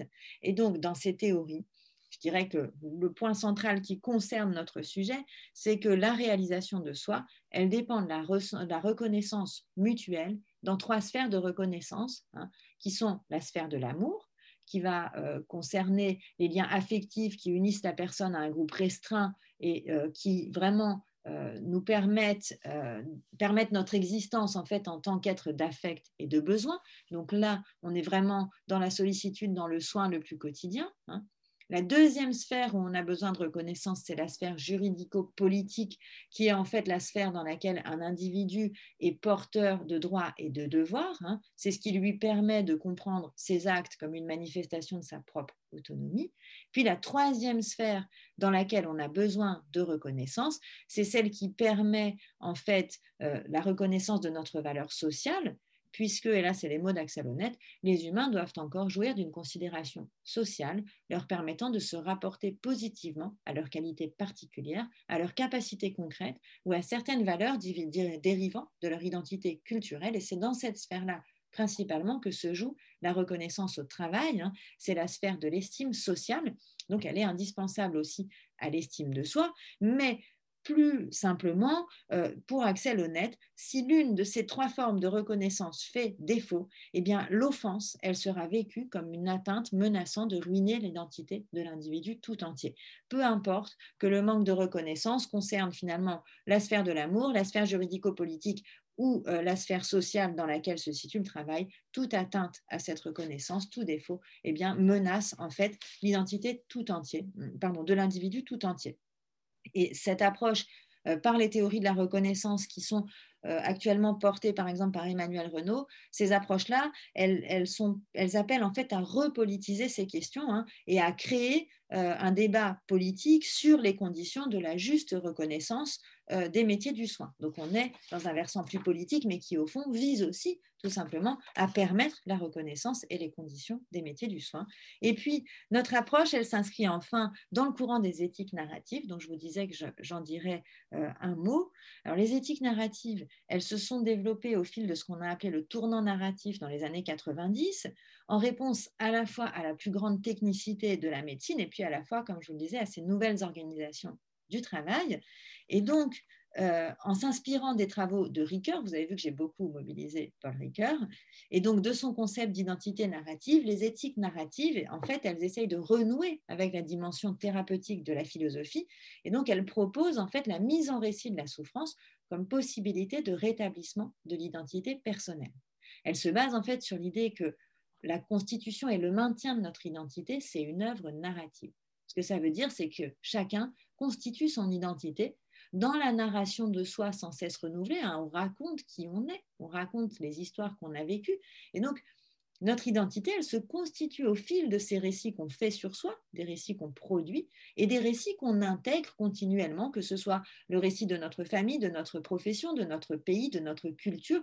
Tous ces récits-là, en fait, font notre identité. Et donc l'idée de ces approches euh, par l'éthique narrative, c'est que dans le récit formulé et partagé, peut se constituer une herméneutique commune. Alors ça a l'air compliqué, herméneutique, en fait ça signifie l'interprétation des signes complexes. Hein. Donc quand on souffre, c'est pas étonnant que les signes soient complexes. Donc l'idée c'est qu'on peut essayer d'interpréter ces signes complexes, on peut élaborer ensemble la signification de la souffrance. Et donc l'idée, c'est que cette co-construction de la signification de la souffrance, eh bien, ça peut être porteur de la transformation de la souffrance et donc d'une possibilité du rétablissement de l'identité personnelle. Donc je dirais que c'est un versant plus appliqué qui vise plutôt le retour à la symbolisation et c'est une approche qui serait plutôt phénoménologique ou existentielle euh, du burn dans ce dernier volet. Et je vous remercie pour votre écoute. Et peut-être j'arrête de partager que je puisse vous voir pour la discussion. Qu'en pensez-vous? Merci, ça me fait plaisir de vous voir. Merci beaucoup euh, Valérie, c'était très très très complet. Et on... Un peu dense peut-être, pardon. C'était dense, mais avec le support, on pourra revenir sur les points qui ont pu ne pas fixer assez notre attention au moment où on l'aurait souhaité. Euh, je vais, euh, pendant que chacun euh, prépare une question, d'abord vous remercier. Vraiment, c'est très complet, c'est très. J'en ai vraiment. mais c'est vrai, mais c'est très intéressant. Et, ma longue expérience clinique montre ce que j'ai pu ressentir, c'est une aggravation très progressive de ces choses-là. Moi, je, peux dire que j'ai été heureuse et je me vois sautiller et je n'aurais plus envie de sautiller là. Hein. Je vous dis que je trouve que les choses sont, se sont beaucoup, beaucoup aggravées. Euh, voilà. Alors, je vais peut-être dire à Alain Petit de dire un mot parce que je sais qu'il a toujours une capacité d'analyse qui va permettre à chacun de donner euh, le temps de poser sa question. Et simplement, j'aurais juste voulu dire que quelque chose a quand même déjà interrogé tout ça à un moment où on pouvait penser que les choses allaient bien, mais je dirais que c'était peut-être pas le moment encore où elles ont été pas mal euh, et que je situerai davantage vers 70, 80, 60 peut-être déjà. Et là, c'est plutôt Balint vers 50, je sais, hein. Et c'était euh, une période qui a été très riche de cette étude justement de la souffrance des médecins et dont je regrette pour ma part qu'elle ne soit pas euh, reprise plus qu'elle ne l'est, même si on essaye et que euh, c'est bien sûr, comme vous le disiez très bien, le côté philo euh, va peut-être laisser un peu l'intime de côté, mais comme on voit que le burn-out est très lié entre l'intime et ce qu'on vit au travail, le Balint avait vu tout ça. Et euh, en Alsace, où je suis en ce moment exceptionnellement, enfin j'y viens de temps en temps pour des raisons familiales, euh, c'est encore développé. Il y a encore des groupes Balint assez fréquents et ça me paraît être quelque chose qu'il faudrait développer, qu'il faudrait pouvoir euh, faire ces groupes. Et vous, vous les avez transformés peut-être, euh, c'est autre chose, mais euh, cette écriture, ben, ça part de la même nécessité en tout cas, ça part, voilà, et peut-être avec des personnes qui sont moins médicalisées. Donc, c'est aussi intéressant de pouvoir s'extraire peut-être à un moment donné de ce monde fermé euh, des médecins à d'autres moments, c'est au contraire nécessaire de s'y plonger. Voilà un petit peu ce que je voulais dire. Et puis, euh, si vous voulez répondre, ou bien après, euh, Alain prendra la suite. Oui, oui bah, euh, pour Baline, je suis absolument d'accord, hein, vraiment, il n'y a aucun doute. Il y a aussi euh, euh, toute la psychothérapie institutionnelle qui a été très, très attentive et qui a vraiment contribué aussi à la réflexion majeure, en fait, sur ces questions. Hein. Il y a aussi Ouri, enfin, Molinier, elle fait aussi beaucoup, voilà, référence, c'est Tosquel, c'est Ouri, c'est tout cela avec Baline. Donc, il y a effectivement tout un arrière-plan extrêmement stimulant qui est aussi un arrière-plan partagé par la psychothérapie et la philosophie, puisque c'est là qu'il y avait Deleuze, Gattari qui participaient aussi. Donc en fait, il y a le lien entre la philosophie, l'approche psychologique, l'approche médicale, tout ça, c'est aussi toute une histoire partagée dans laquelle les disciplines s'entrecroisent. C'est vrai que euh, quand je dis, bon, la philosophie nous invite plus à réfléchir sur l'universel, euh, c'est complémentaire. Ça ne veut pas dire qu'il n'y a pas besoin d'une approche, euh, évidemment, hein, ça n'est pas une concurrence, mais parfois, pour certains, c'est plus facile de passer par la porte de l'universel que de passer par la porte de l'intime. Et c'est tout simplement, c'est une autre approche, c'est une autre, mais c'est tout à fait complémentaire. Il est évident que ça n'entre pas en contradiction. Euh, et, que même, d'ailleurs, ce qui a été fait, voilà, les travaux de Baline de la psychothérapie institutionnelle, c'est souvent le partage qui nous enrichit. Mm. C'est cette émulation-là, en fait, des, disciplines qui travaillent ensemble et qui sortent des silos qui permet justement un, enrichissement euh, commun. Hein. donc, tout à fait, l'interdisciplinarité. Alain ah Oui, oui. Moi, je, merci, hein, merci pour cette, pour cette euh, communication euh, extrêmement claire et, en effet couvrant vraiment un, territoire assez, assez remarquablement large tout en étant très bien articulé. Alors, moi, j'ai trois, trois points sur lesquels je voudrais revenir. Oui. Euh, tout d'abord, votre référence à Sénète que j'ai trouvé très intéressante. C'était une, de mes, une de mes grandes lectures euh, de jeunesse, à mon époque anthropologique. Euh, comment dire, je, je, suis sensible au fait qu'il y ait une dévalorisation de, du, du, métier, si je puis dire, dans le travail. Et qu'en particulier, si l'on parle de, de, certains métiers réputés impossibles, comme par exemple celui de soigner, j'aurais pu aussi ajouter, parce que je suis frappé de certains parallèles, m'intéresse, je dirais aussi à titre personnel, avec le fait d'éduquer. Bien sûr. Euh, le, burn-out euh, du soignant et celui euh, de l'éducateur, par exemple, peut-être aussi celui du prêtre, hein, je crois le faire figurer dans la liste, on, note des parallèles très caractéristiques parce que l'investissement dans, dans, une profession de ce que les Allemands appellent Beruf, vocationnel, est, est, sans doute en effet plus important. Mais je, je pense que ça interroge par par contre-coup, j'ai un point, euh, j'avoue que j'ai un point euh, qui me paraît important, mais j'ai aussi une résistance, si vous voulez, dans l'analyse. Hein. Et c'est la référence à Canguilhem qui m'y a fait penser, parce que je ne suis pas d'accord sur ce point, si vous voulez, ou du moins j'ai un doute philosophique, hein. euh, mais pas seulement philosophique. Faut-il absolument considérer que la centralité du travail soit telle qu'on ne puisse pas penser son identité singulière indépendamment du travail? Ça me paraît extrêmement dangereux. Ne serait-ce que parce que quiconque le perd euh, se trouve en quelque sorte totalement dissous dans son identité personnelle, ou bien encore parce que beaucoup d'activités dites de travail ne répondent pas aux standards que vous avez évoqués. En quel cas, euh, combien y a-t-il de travailleurs, si vous voulez, qui soient susceptibles de s'épanouir euh, Est-ce qu'il n'y a pas dans la, dans la description de nombre d'activités empiriques de travail une, une totale inadéquation à ce qui fait la qualité d'un travail comme épanouissement de soi. Donc, c'est, en un certain sens, si on admet la, euh, enfin, je veux dire, l'exclusivité du travail pour définir la vie, ou ainsi que je, le dirais, alors tout est perdu pour bon nombre de personnes. Et c'est, difficile à soutenir. En plus, je ne suis pas certain que la vie singulière, de toute façon, se réduit au travail. Et vous avez cité Anna Arendt.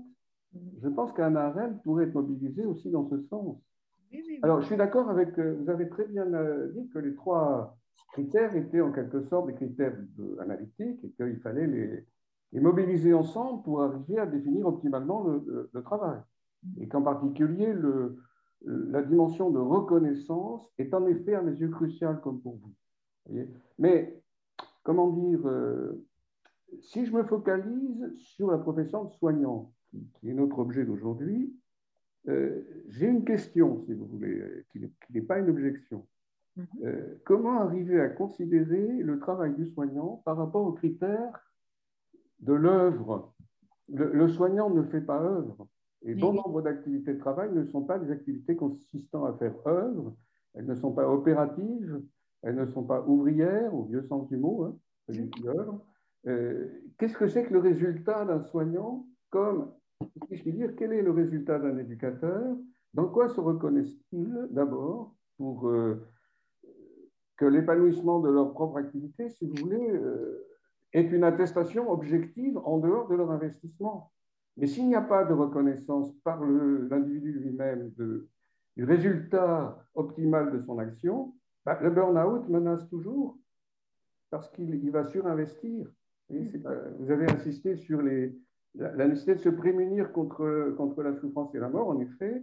Mais si je me place positivement du côté du soin, si l'objectif du soignant, c'est au minimum de lutter contre la mort, d'améliorer la condition du patient, voire, euh, dans les cas optimaux, de courir à la guérison, euh, comment va-t-il reconnaître euh, ponctuellement l'efficience de son activité, si je puis dire?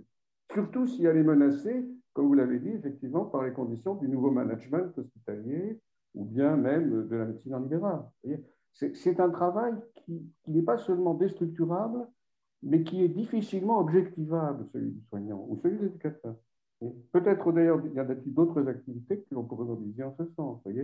Euh, si l'on considère que, le psychanalyste est un soignant, ce qui peut-être peut être euh, concédé, même si certains contestent, euh, je veux dire certains psychanalystes, hein, euh, à quoi reconnaissent-ils l'efficience de leur activité Surtout si c'est considéré comme une activité interminable? Alors, je vais essayer de répondre par bout. Merci beaucoup pour, vos, questions. Euh, oui, effectivement, la dévalorisation des, des, métiers, enfin du travail, du métier dans le travail, etc., c'est vraiment manifeste dans l'ensemble des professions. Euh, et, cette souffrance, elle touche tous les métiers. Hein. Sénète le dit très bien, il parle aussi bien des boulangers que euh, de personnes qui travaillent dans le commerce, que d'ouvriers dans une, dans une usine euh, ou de cadres dans une entreprise. Il a vraiment travaillé, enfin, réfléchit à ces questions dans l'ensemble des métiers, mais il y a quand même une souffrance particulière à ces métiers que, que Chabot identifie bien. Ce sont tous ces, métiers qui sont héritiers des Lumières, de l'humanisme. Donc, ce sont ces métiers qui visent à faire société, en fait, c'est-à-dire à soigner, mais aussi à éduquer, à permettre le vivre ensemble. Donc, il met, par exemple, euh, les policiers et les politiques, non pas euh, ceux qui sont des stars, mais les maires, etc., c'est-à-dire tous ceux qui portent, en fait, euh, cet engagement à faire société en même temps qu'ils travaillent. Donc les métiers du soin sont aussi intégrés dans cet héritage des Lumières et donc ils sont en effet plus. Ça ne veut pas dire qu'on souffre pas dans les autres métiers, c'est pas vrai, mais que quand il y a cet engagement à faire commun, vu les conditions dans lesquelles maintenant euh, le, faire commun est valorisé, euh, que ce soit euh, socialement par les organisations du travail ou par simplement la paye et la reconnaissance monétaire en quelque sorte de l'importance du travail, ce sont quand même des professions qui souffrent beaucoup, hein, qui se trouvent souvent porteurs euh, en plus de cet imaginaire euh, vraiment et de, cet engagement pour le commun, et donc il se trouve très démuni euh, voilà, de, perdre, en fait, de ne pas pouvoir le, vivre dans son travail. sur la question du désaccord, en fait, on n'est pas en désaccord, je suis absolument d'accord avec vous. Je trouve que c'est important, cette conscience de la place du travail, mais c'est plutôt pour en faire une critique. Hein. C'est-à-dire qu'en fait, euh, et c'est par exemple ce que, ce que raconte euh, avec beaucoup d'humour euh, et beaucoup de justesse Mona Chollet, c'est pour ça que je disais c'est intéressant de l'écouter parce que c'est trois minutes sur Arte Radio et c'est saisissant, où elle dit Mais pourquoi les gens souffrent autant? Pourquoi on pleure Parce qu'on on s'est fait brimer par son chef? Pourquoi on en a une angine et qu'on est malade et qu'on ne peut plus parler pendant dix jours?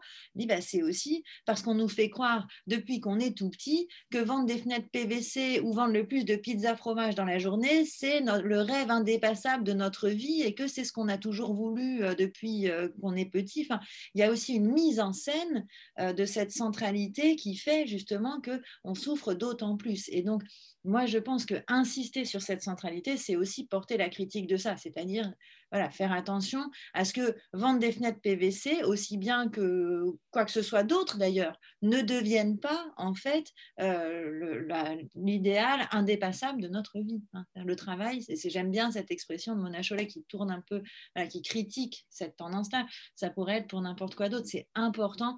Moi, je le vois plutôt comme une critique, c'est-à-dire à la fois ça montre à quel point c'est central, mais tous ces travaux des sciences humaines, ils portent en eux aussi la critique de ça. Hein. Et, moi, je trouve que ce qui est très saisissant, c'est qu'on y voit euh, ce qu'Arendt avait, vu. Et moi, quand je relis ça, je suis saisie de cette idée de ces travailleurs sans travail. Hein. elle, imagine l'avenir en disant on va se retrouver en fait avec une sorte de bataillon de travailleurs sans travail. C'est-à-dire que c'est tellement important de travailler que euh, euh, tout le monde va être dans cet investissement, mais en même temps, il n'y aura pas de travail. C'est-à-dire que cette dévalorisation aussi, et là je parle en termes de revenus du travail, hein, elle est tragique. C'est-à-dire que l'argent, il vient euh, de l'argent, il vient de la finance, il vient et le travail perd de sa valeur. Donc on est aussi dans quelque chose de, qui est assez saisissant euh, cet écart. Et puis euh, pour terminer sur comment on fait œuvre, j'ai noté la troisième question aussi, comment on fait œuvre dans les métiers soignants ou dans les métiers enseignants, c'est-à-dire comment on reconnaît l'efficience de, de, son activité. Je crois que c'était la dernière question. je pense d'abord que c'est une question qui est récurrente en médecine et qui met en difficulté, qui a été beaucoup pensée notamment par euh, Grimaldi, parce que c'est toute la question euh, de cette troisième, de ce qu'il appelle cette troisième médecine, c'est-à-dire la médecine des maladies chroniques, hein, qui n'est ni une médecine de l'aigu, ni une médecine extrêmement technicienne, mais qui est en fait une médecine de la relation, du lien, de, l'accompagnement sur le très long terme, qui est parfois difficile parce qu'effectivement, on ne peut pas espérer de guérison, donc on n'est pas dans les modèles habituels.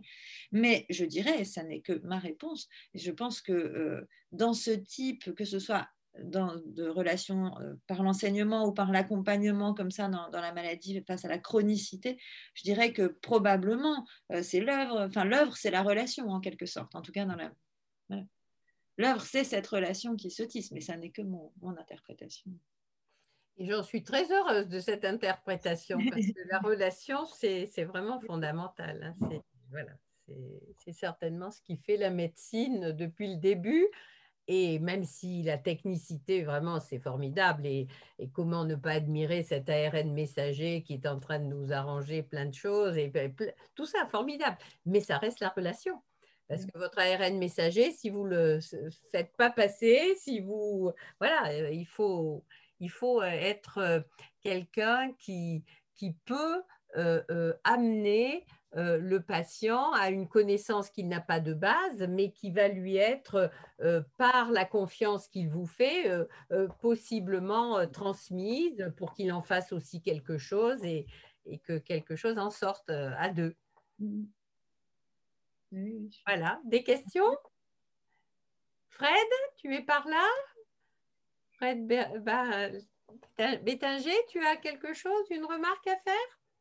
Bah, écoutez, bah, c'était très très riche. Et oui, c'était riche. Intéressant, effectivement. Euh, je ne sais pas, peut-être, il y aurait peut-être un point qui, sur lequel vous, vous, pourriez revenir qui est intéressant, c'est cette, cette, dimension de, au départ, vous avez évoqué de la dénégation de la souffrance propre et qu'on ne peut pas l'admettre, et la difficulté à aller euh, demander de l'aide à quelqu'un d'autre ou à des confrères. Et, et dans quelle mesure il y aurait une spécificité là du métier de soignant où il y aurait peut-être un, un idéal de, pas de virilité, mais ou enfin ou un idéal comme ça de, de, de, de force et de distance qui serait euh, encore plus fort que dans d'autres professions. mm-hmm. Qu'est-ce qui fait Et, est-ce que finalement la, réponse par la philosophie, plutôt que par la psychanalyse ou par la psychologie, et, donc par l'universel, est-ce que c'est une manière aussi de finalement de, trouver un biais pour pour rester dans le cadre de cet idéal un peu de la toute-puissance, tout en ouvrant une petite porte vers le récit de soi, mais, mais quand même encore chez Ricoeur et pas chez Freud. Je, je pense que c'est une hypothèse assez intéressante. et je me suis souvent posé la question, euh, mais je, n'ai pas d'interprétation. C'est-à-dire que comme je suis philosophe précisément, je, ne demande pas euh, aux personnes qui partagent ce séminaire d'expliquer de, pourquoi ils ont choisi de venir à ce séminaire. Donc, ça ne fait pas partie des, voilà, des questions que je pose, mais euh, moi j'ai longtemps travaillé à l'hôpital, notamment dans des services de greffe, dans des services cliniques, enfin, et j'ai très souvent eu le sentiment donc, je travaillais avec la porte ouverte euh, et un bureau ouvert pour que, parce que je faisais des entretiens avec les patients, donc je recueillais leurs témoignages et des entretiens avec euh, l'équipe aussi. Donc, la porte était ouverte. Et j'ai eu très souvent, effectivement, euh, des soignants qui venaient dans mon bureau au départ au prétexte de parler d'un patient, puis qui finalement s'installait et racontait euh, ce qui était difficile. Et c'était un lieu qui n'était pas identifié comme un lieu de psychothérapie, qui ne proposait d'ailleurs absolument pas de psychothérapie, c'est-à-dire qu'à part un café et un temps euh, de discussion porte ouverte, pour bien marquer la distinction avec le lieu du psychologue, parce que c'est important aussi de ne pas générer de confusion. C'est-à-dire quand on est dans un service, c'est important voilà, qu'il n'y ait pas de, de confusion, que les patients ne puissent pas penser que c'est un lieu thérapeutique. Donc c'était vraiment... Et j'ai souvent observé qu'effectivement, c'était un lieu où certains pouvaient évoquer leur souffrance. Ça ne veut pas dire qu'ils ne le faisaient pas avec un psychologue. C'est-à-dire que moi, je n'ai pas accès à cette part, euh, voilà, à cette part-là, simplement parce que je ne pose pas la question.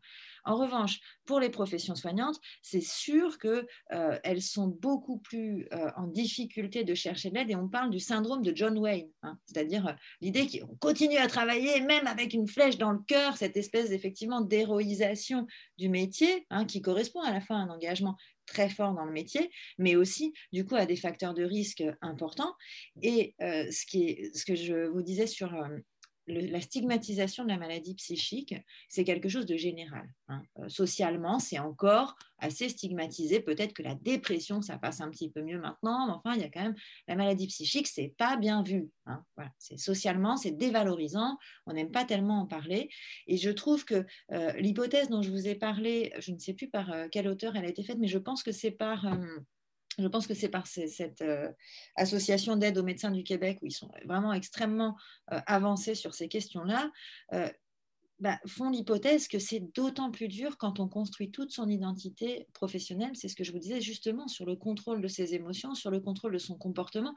Euh, être soignant, c'est aussi être calme. Hein. On ne court pas dans les services parce qu'on ne doit pas euh, faire peur aux patients ou aux proches. On se contient quand on ressent une émotion, quand on a peur, ça ne doit pas se manifester, etc. Donc il y a toute une part euh, de l'identité professionnelle qui est liée vraiment à cet effort de contrôle psychique en fait bien sûr, ce n'est pas uniquement psychique de ne pas manifester de la peur, mais c'est aussi du contrôle psychique. Et donc, probablement, il y a une honte plus importante ou plus difficile à dépasser. Elle n'est pas forcément plus importante, mais peut-être qu'elle est plus difficile à dépasser.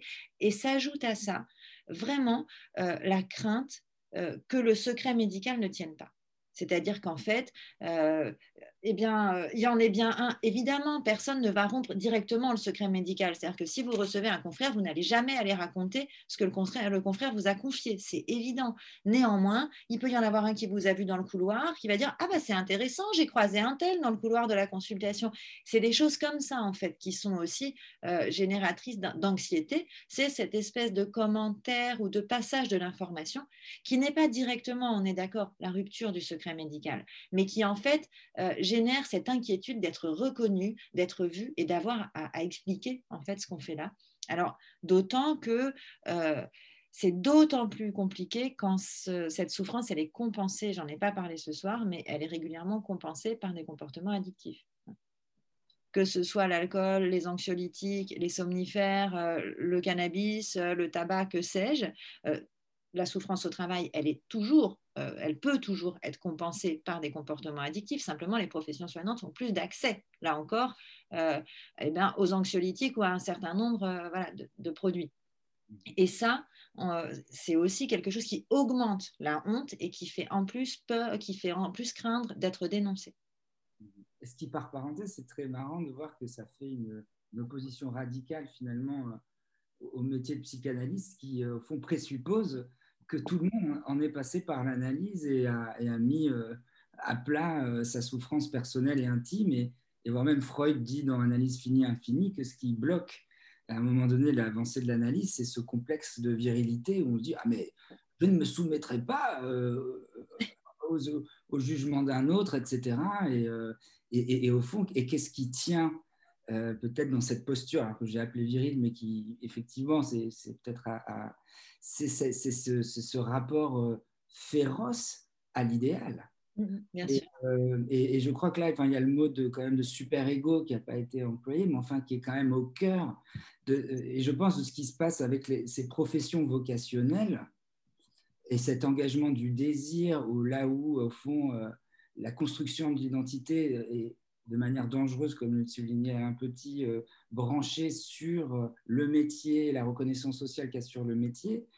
et on en arrive à une, effectivement à une à une férocité totale du, super-ego qui dit tu seras euh, ce médecin absolument invulnérable, euh, et, etc. Et, au final, euh, ben, on, arrive à, des, à, des, poupées creuses qui, qui s'effondrent par moments et qui ne s'écoutent plus. Enfin, je, c'est ce qui semble. Et en plus, c'est d'autant plus tragique que cette résistance, dans le burn-out, il y a déjà un déni initial. C'est-à-dire que ça fait partie, en fait, bon, vous l'avez sans doute expérimenté, vous avez sans doute accueilli des gens en burn-out ou alors conseillé désespérément à quelqu'un d'aller voir quelqu'un, justement. Hein. Vous voyez un confrère dont vous voyez bien ou un collègue dont vous voyez bien que ça ne va pas. Par exemple, il s'auto-accélère, etc. C'est-à-dire qu'on le voit toujours mieux chez les autres. Hein. Et puis, on essaye de dire, mais tu sais, quand même, tu n'as pas l'air en forme, peut-être ce serait bien, mais prends une après-midi, ça ne marche jamais. Hein. Donc, le déni, ça fait partie des symptômes. C'est-à-dire qu'il y a tout ce moment d'auto-accélération et, comme ça, de, focalisation sur je dois réussir. Donc, bon, c'est sûr que ça fait partie du processus. Mais en plus, euh, la tragédie dans les professions soignantes, c'est qu'effectivement, il y a cette héroïsation, comme vous dites, ce super-ego en quelque sorte, mais du coup, ça retarde énormément la demande d'aide et c'est tragique. C'est-à-dire que euh, c'est aussi pour ça qu'il y a plus de suicides, plus de passages à l'acte. C'est-à-dire que il faudrait aussi voilà, réussir à, faire des lieux dans lesquels euh, il soit possible de parler avant de passer le coup de fil au psychiatre juste avant de sauter par la fenêtre. je caricature un petit peu, mais pas tant que ça. Hein. Il y a quand même un certain nombre de témoignages euh, voilà, un peu saisissants comme ça, de gens qui disent finalement, j'ai appelé un confrère euh, alors que je venais de prendre des comprimés, puis je me suis dit non, c'est peut-être quand même pas une bonne idée. Bon, qui, vraiment qui en sont au passage à l'acte pour. Pour arriver au passage à l'acte, euh, c'est déjà très loin. Mais oui, oui.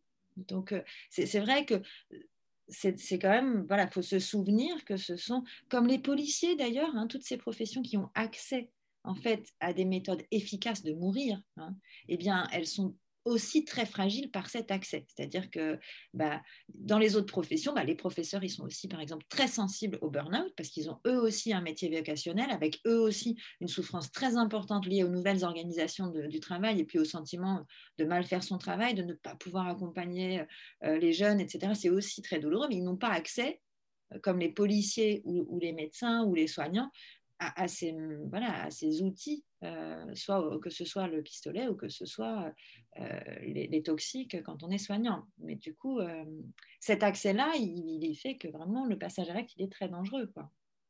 Je voulais revenir sur les chats là. on a un petit peu repris la virilité pour des professions à majorité féminine, c'est audacieux, mais bon, on l'a un petit peu redit que c'était une façon de le dire. Hein. Et toute la complexité des métiers du soin qui entendent qu'il leur faut garder leur distance alors que l'œuvre de leur travail est la relation. Et puis, euh, à rajouter la culpabilité de laisser ses collègues dans la panade s'ils s'arrêtent. Du coup, ils restent en poste pour ne pas abandonner les autres. Et ça, ça devient, ça devient trop tard. Et alors là, je vous laisserai répondre. Et par contre, je réponds tout de suite à Karine Deltour. Est-ce que votre intervention est enregistrée? Oui, oui, comme d'habitude. C'est sur le site de la chaire de philo parce que euh, ça va intéresser beaucoup de ses collègues qui n'ont pu nous écouter ce soir. Oui, oui, sur le site de philo, en général deux à trois jours après, c'est mis. Hein. En tous les cas, une semaine euh, maximum après, c'est sur le site de la chaire de philo. Voilà, Valérie, donc les, les points. Oui, merci. Pardon, je n'ai pas précisé au début de, de la séance.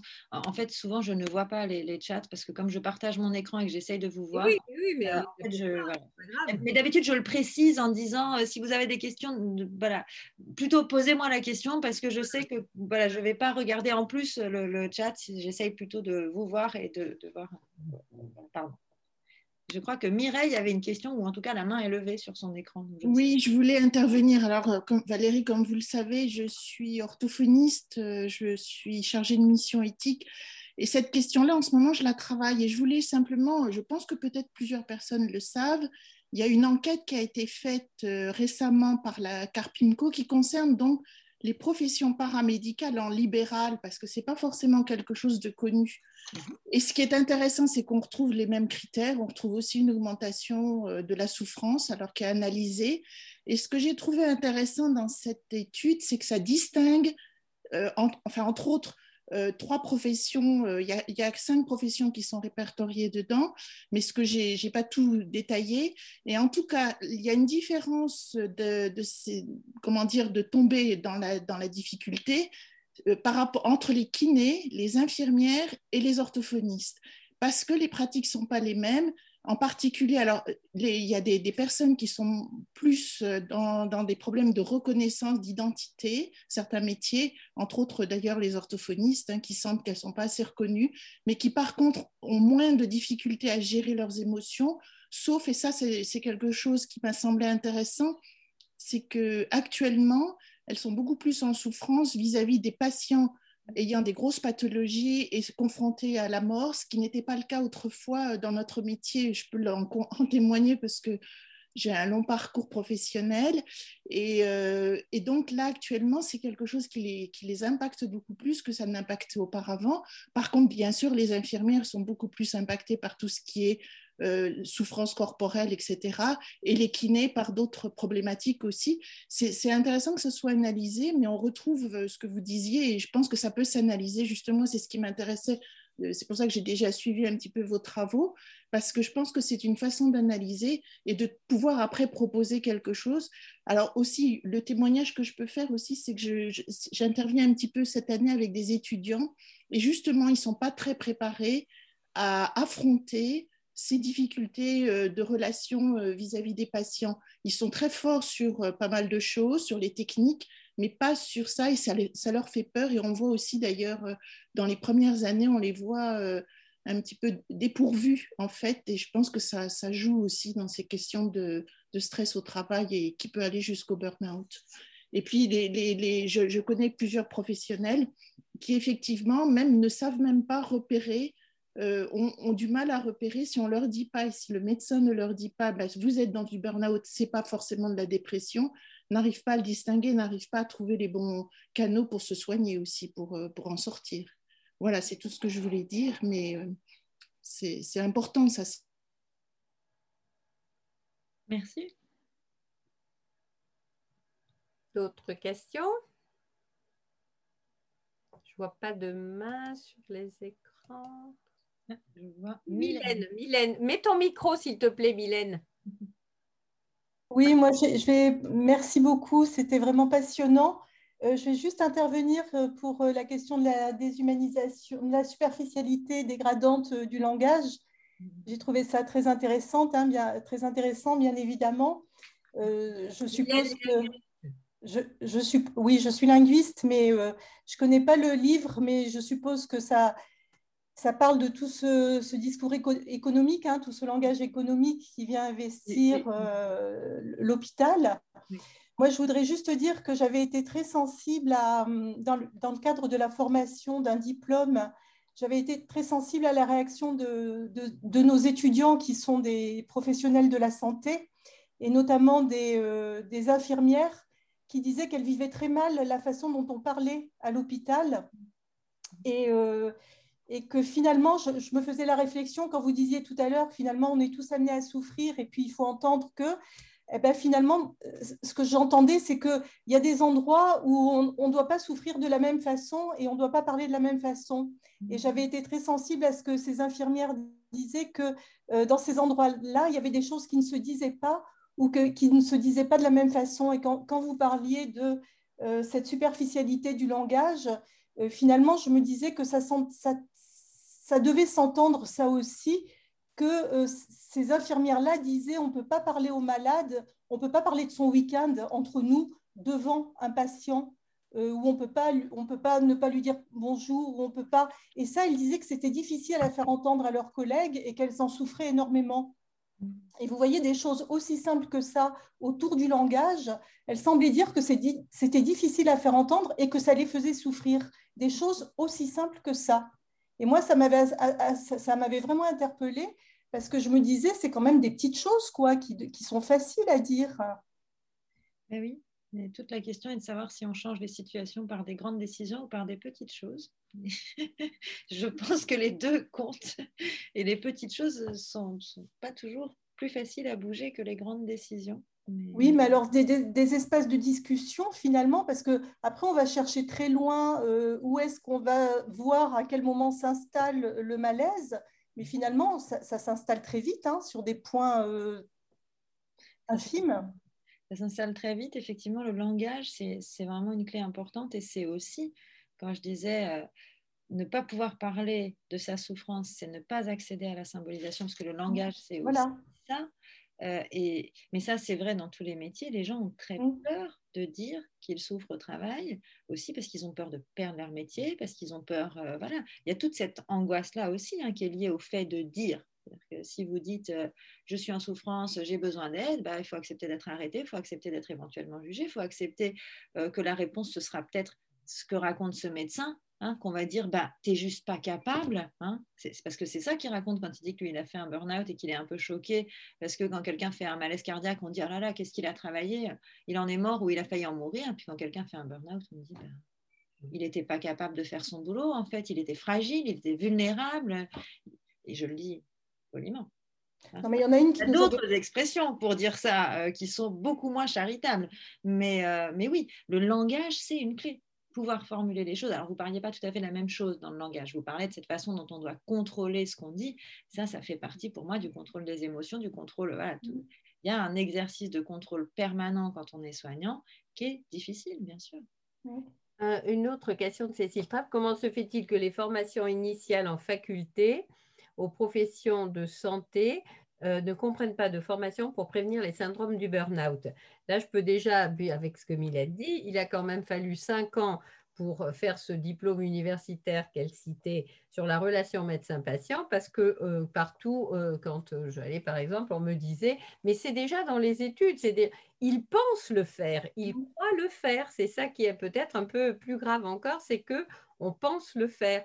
Et on s'aperçoit que s'il n'y a pas de la pluridisciplinarité, c'est là où euh, le mot-clé pour moi, il faut, et, y compris bien entendu d'un linguiste, euh, de tout, on a vraiment besoin de, regarder ce problème si grave par tous les bouts euh, par lesquels on peut le prendre.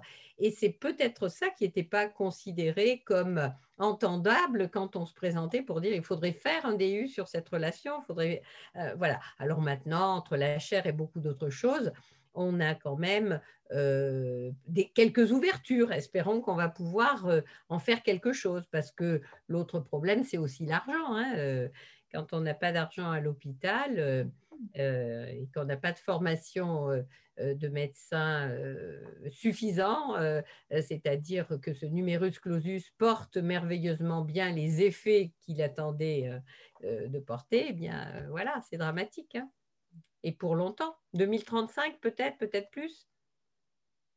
Ben, Pour une part, il y a de toute façon quelque chose qui, de circulaire.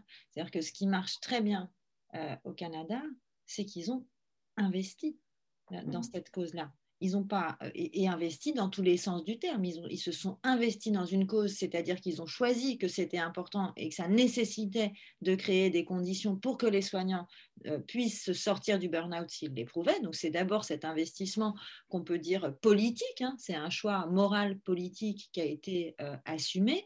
Et puis ensuite, ils ont effectivement créé les conditions. Donc ce programme d'aide aux médecins du Québec, il est intégralement pris en charge, il est totalement anonyme, c'est-à-dire que n'importe quel médecin qui appel va tomber sur un confrère, sur un médecin, mais avec une garantie d'anonymat qui est euh, extrême, c'est-à-dire que vraiment, ils, ont créé un système suffisamment sûr pour que les personnes ne soient pas anxieuses euh, de, contacter euh, ce centre.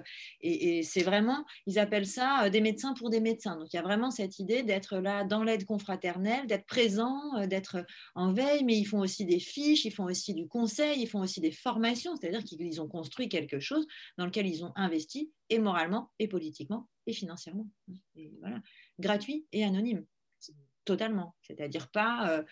oui, allez voir dans tel service ailleurs. Non, ce service-là, il est clos. C'est un service voilà, où vous ne croisez pas de confrères et où euh, vous avez des confrères en face de vous qui sont formés pour ça, qui ne sont formés que pour ça, qui sont à la disposition des soignants euh, et qui ont du coup en plus accumulé énormément d'expérience. Parce que c'est ça aussi, ça crée des compétences. Ça va ensemble. Bon, d'autres questions? Je balaye un petit peu l'écran, voir si je vois des mains. Je vois le début d'un message. J'essaye de l'ouvrir. Oh, magnifique, j'ai réussi à l'ouvrir. Formés à la communication. Oui, au Québec, oui, ils sont aussi formés, je lis un, message hein, à la communication avec les patients, bien sûr. Et on voit arriver des cliniques pour le burn-out des soignants alors qu'on fait trop peu en prévention, c'est sûr aussi. Et, par ailleurs, c'est très souvent des cliniques privées aussi pour ça. Je, pense que c'était un, congrès euh, d'une association, je ne sais plus laquelle, il y avait plein de, d'acteurs de la prévention du burn-out, dont en fait euh, un directeur d'une clinique privée, et qui disait oui, oui, nous, on nous envoie en fait euh, les, médecins parisiens qui craquent.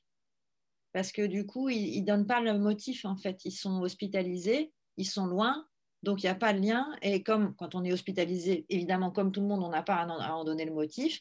Et donc, ils avaient un souci de communication. Parce qu'en fait, ils avaient à la fois envie de pouvoir dire on accueille les soignants en burn-out. Et donc, c'est un bon lieu où venir. Et à la fois, ils se disaient oulala, là là, il ne faut pas qu'on communique trop parce que sinon, ils ne vont plus venir. Parce que pour l'instant, personne ne, sait exactement ce que fait euh, ce lieu. Donc, ça peut être euh, finalement un service euh, voilà, de, je ne sais quoi.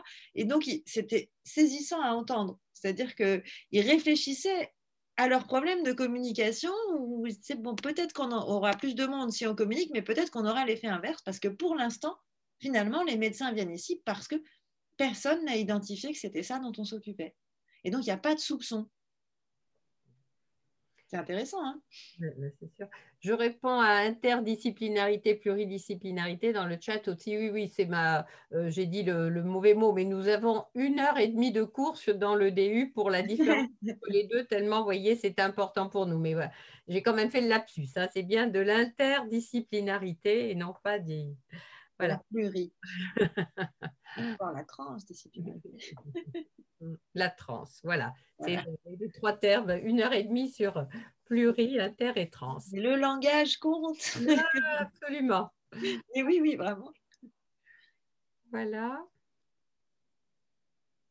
Bon, eh ben, écoutez, je pense qu'on va pouvoir euh, dire qu'on a bien, bien travaillé tous ensemble, hein, qu'on a bien essayé de comprendre mieux ce que pouvaient être les conditions de ce burn-out et sa façon de se présenter. Et bon, eh bien, c'est vrai qu'il y avait, je crois aussi dans un chat, euh, euh, euh, qu'est-ce que vous proposiez, mais là, ça serait tout un autre programme, donc je pense qu'il faudrait qu'on le laisse pour l'année prochaine, mais volontiers, hein, qu'est-ce que vous envisageriez pour rendre eh bien, le burn-out bien moins à la mode?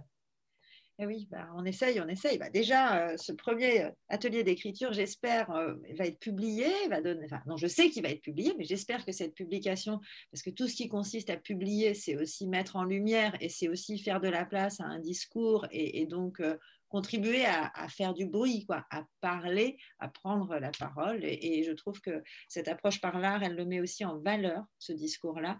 Et donc j'espère que déjà, ça aura un petit impact, qu'on se sentira peut-être moins différent si on éprouve mmh. voilà, des, des, difficultés à son travail, qu'on aura la curiosité à aller voir euh, ces textes. D'ailleurs, moi, je ne demande pas aux gens qui s'inscrivent s'ils ont vécu un burn-out ou pas. Hein. Personne, enfin, je, je ne sais pas si les gens qui y participent souffrent au travail ou pas. Ce que je sais, c'est que ça les intéresse comme sujet et qu'on y réfléchit tous ensemble. Mais peut-être que c'est...